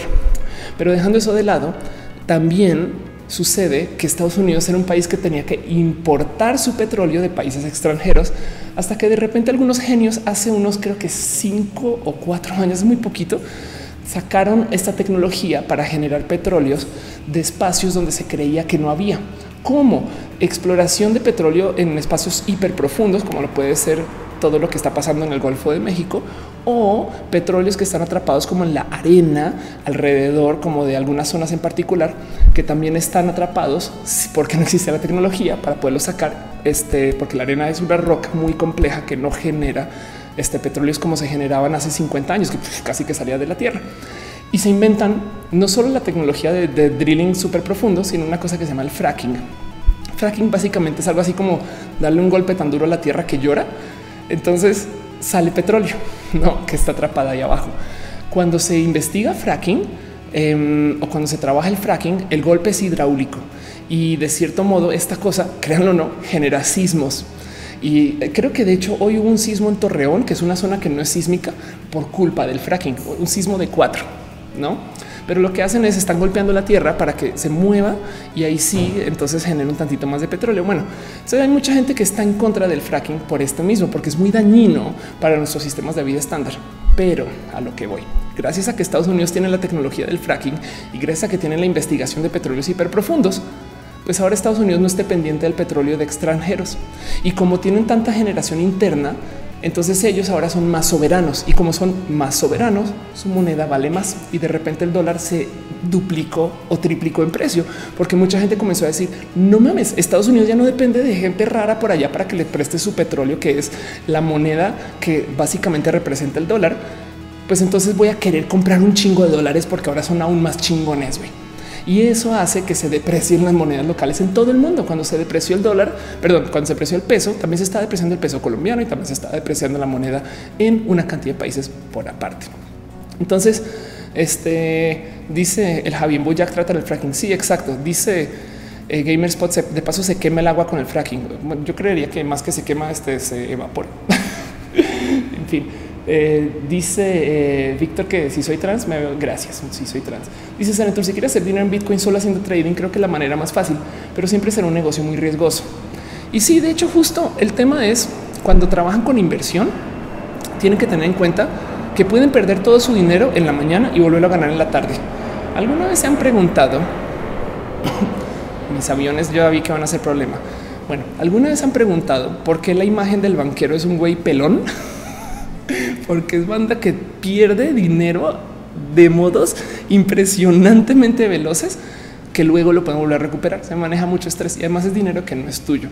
En Estados Unidos comenzó a suceder, eh, se creó una como moda de hacer fondos, lo que se llaman hedge funds, que son inversionistas que están afuera del sistema, bien loquillos, que toman el dinero de sus clientes y lo invierten en una cantidad de lugares bajo su diseño único de inversión. A no todos les fue bien. De hecho, a la larga no les fue para nada bien porque se volvieron los inversionistas hipster pero en últimas eso es otro modo de trabajar. Nosotros somos hedge funds, somos inversionistas este, de alto riesgo de sillón cuando compramos Bitcoin para querer hacer dinero. Entonces, de nuevo, mi recomendación con el Bitcoin y lo que va a pasar es a la larga va a subir porque la gente va a confiar más en la moneda y no solo va a confiar, créanlo, no hay mucha gente que no lo conoce. Entonces también nos vamos a chutar la curva de crecimiento del Bitcoin, pero no es un mecanismo para hacer dinero es un mecanismo para preservar el valor del dinero ya hecho. Y espero que con eso podamos cerrar. Llevamos una hora 50 minutos. Este y no sé a qué horas hablé de tanto. En fin, dice Dale Caro, ¿sabes qué se necesita para generar moneda nueva algorítmicamente? Pues la verdad es que todo lo que genera Bitcoin este ya se puede forquear. Ese software es open source. Entonces tú podrías de cierto modo casi casi que hacer una caro coin y vámonos con eso. No dice Mau del Fla que voltea a mirar atrás. No les voy a mostrar entonces para la gente que llegó tarde y demás qué está pasando porque no hay muebles, estas cosas. De nuevo, miren, estoy en un depa nuevo. Este esta va a ser mi casita. Yo creo que ojalá por muchos años. Y eh, no es más, es este cubo, es un espacio muy pequeño. Ahí está nadie más y nadie menos que Noelia, este, trabajando en la compu.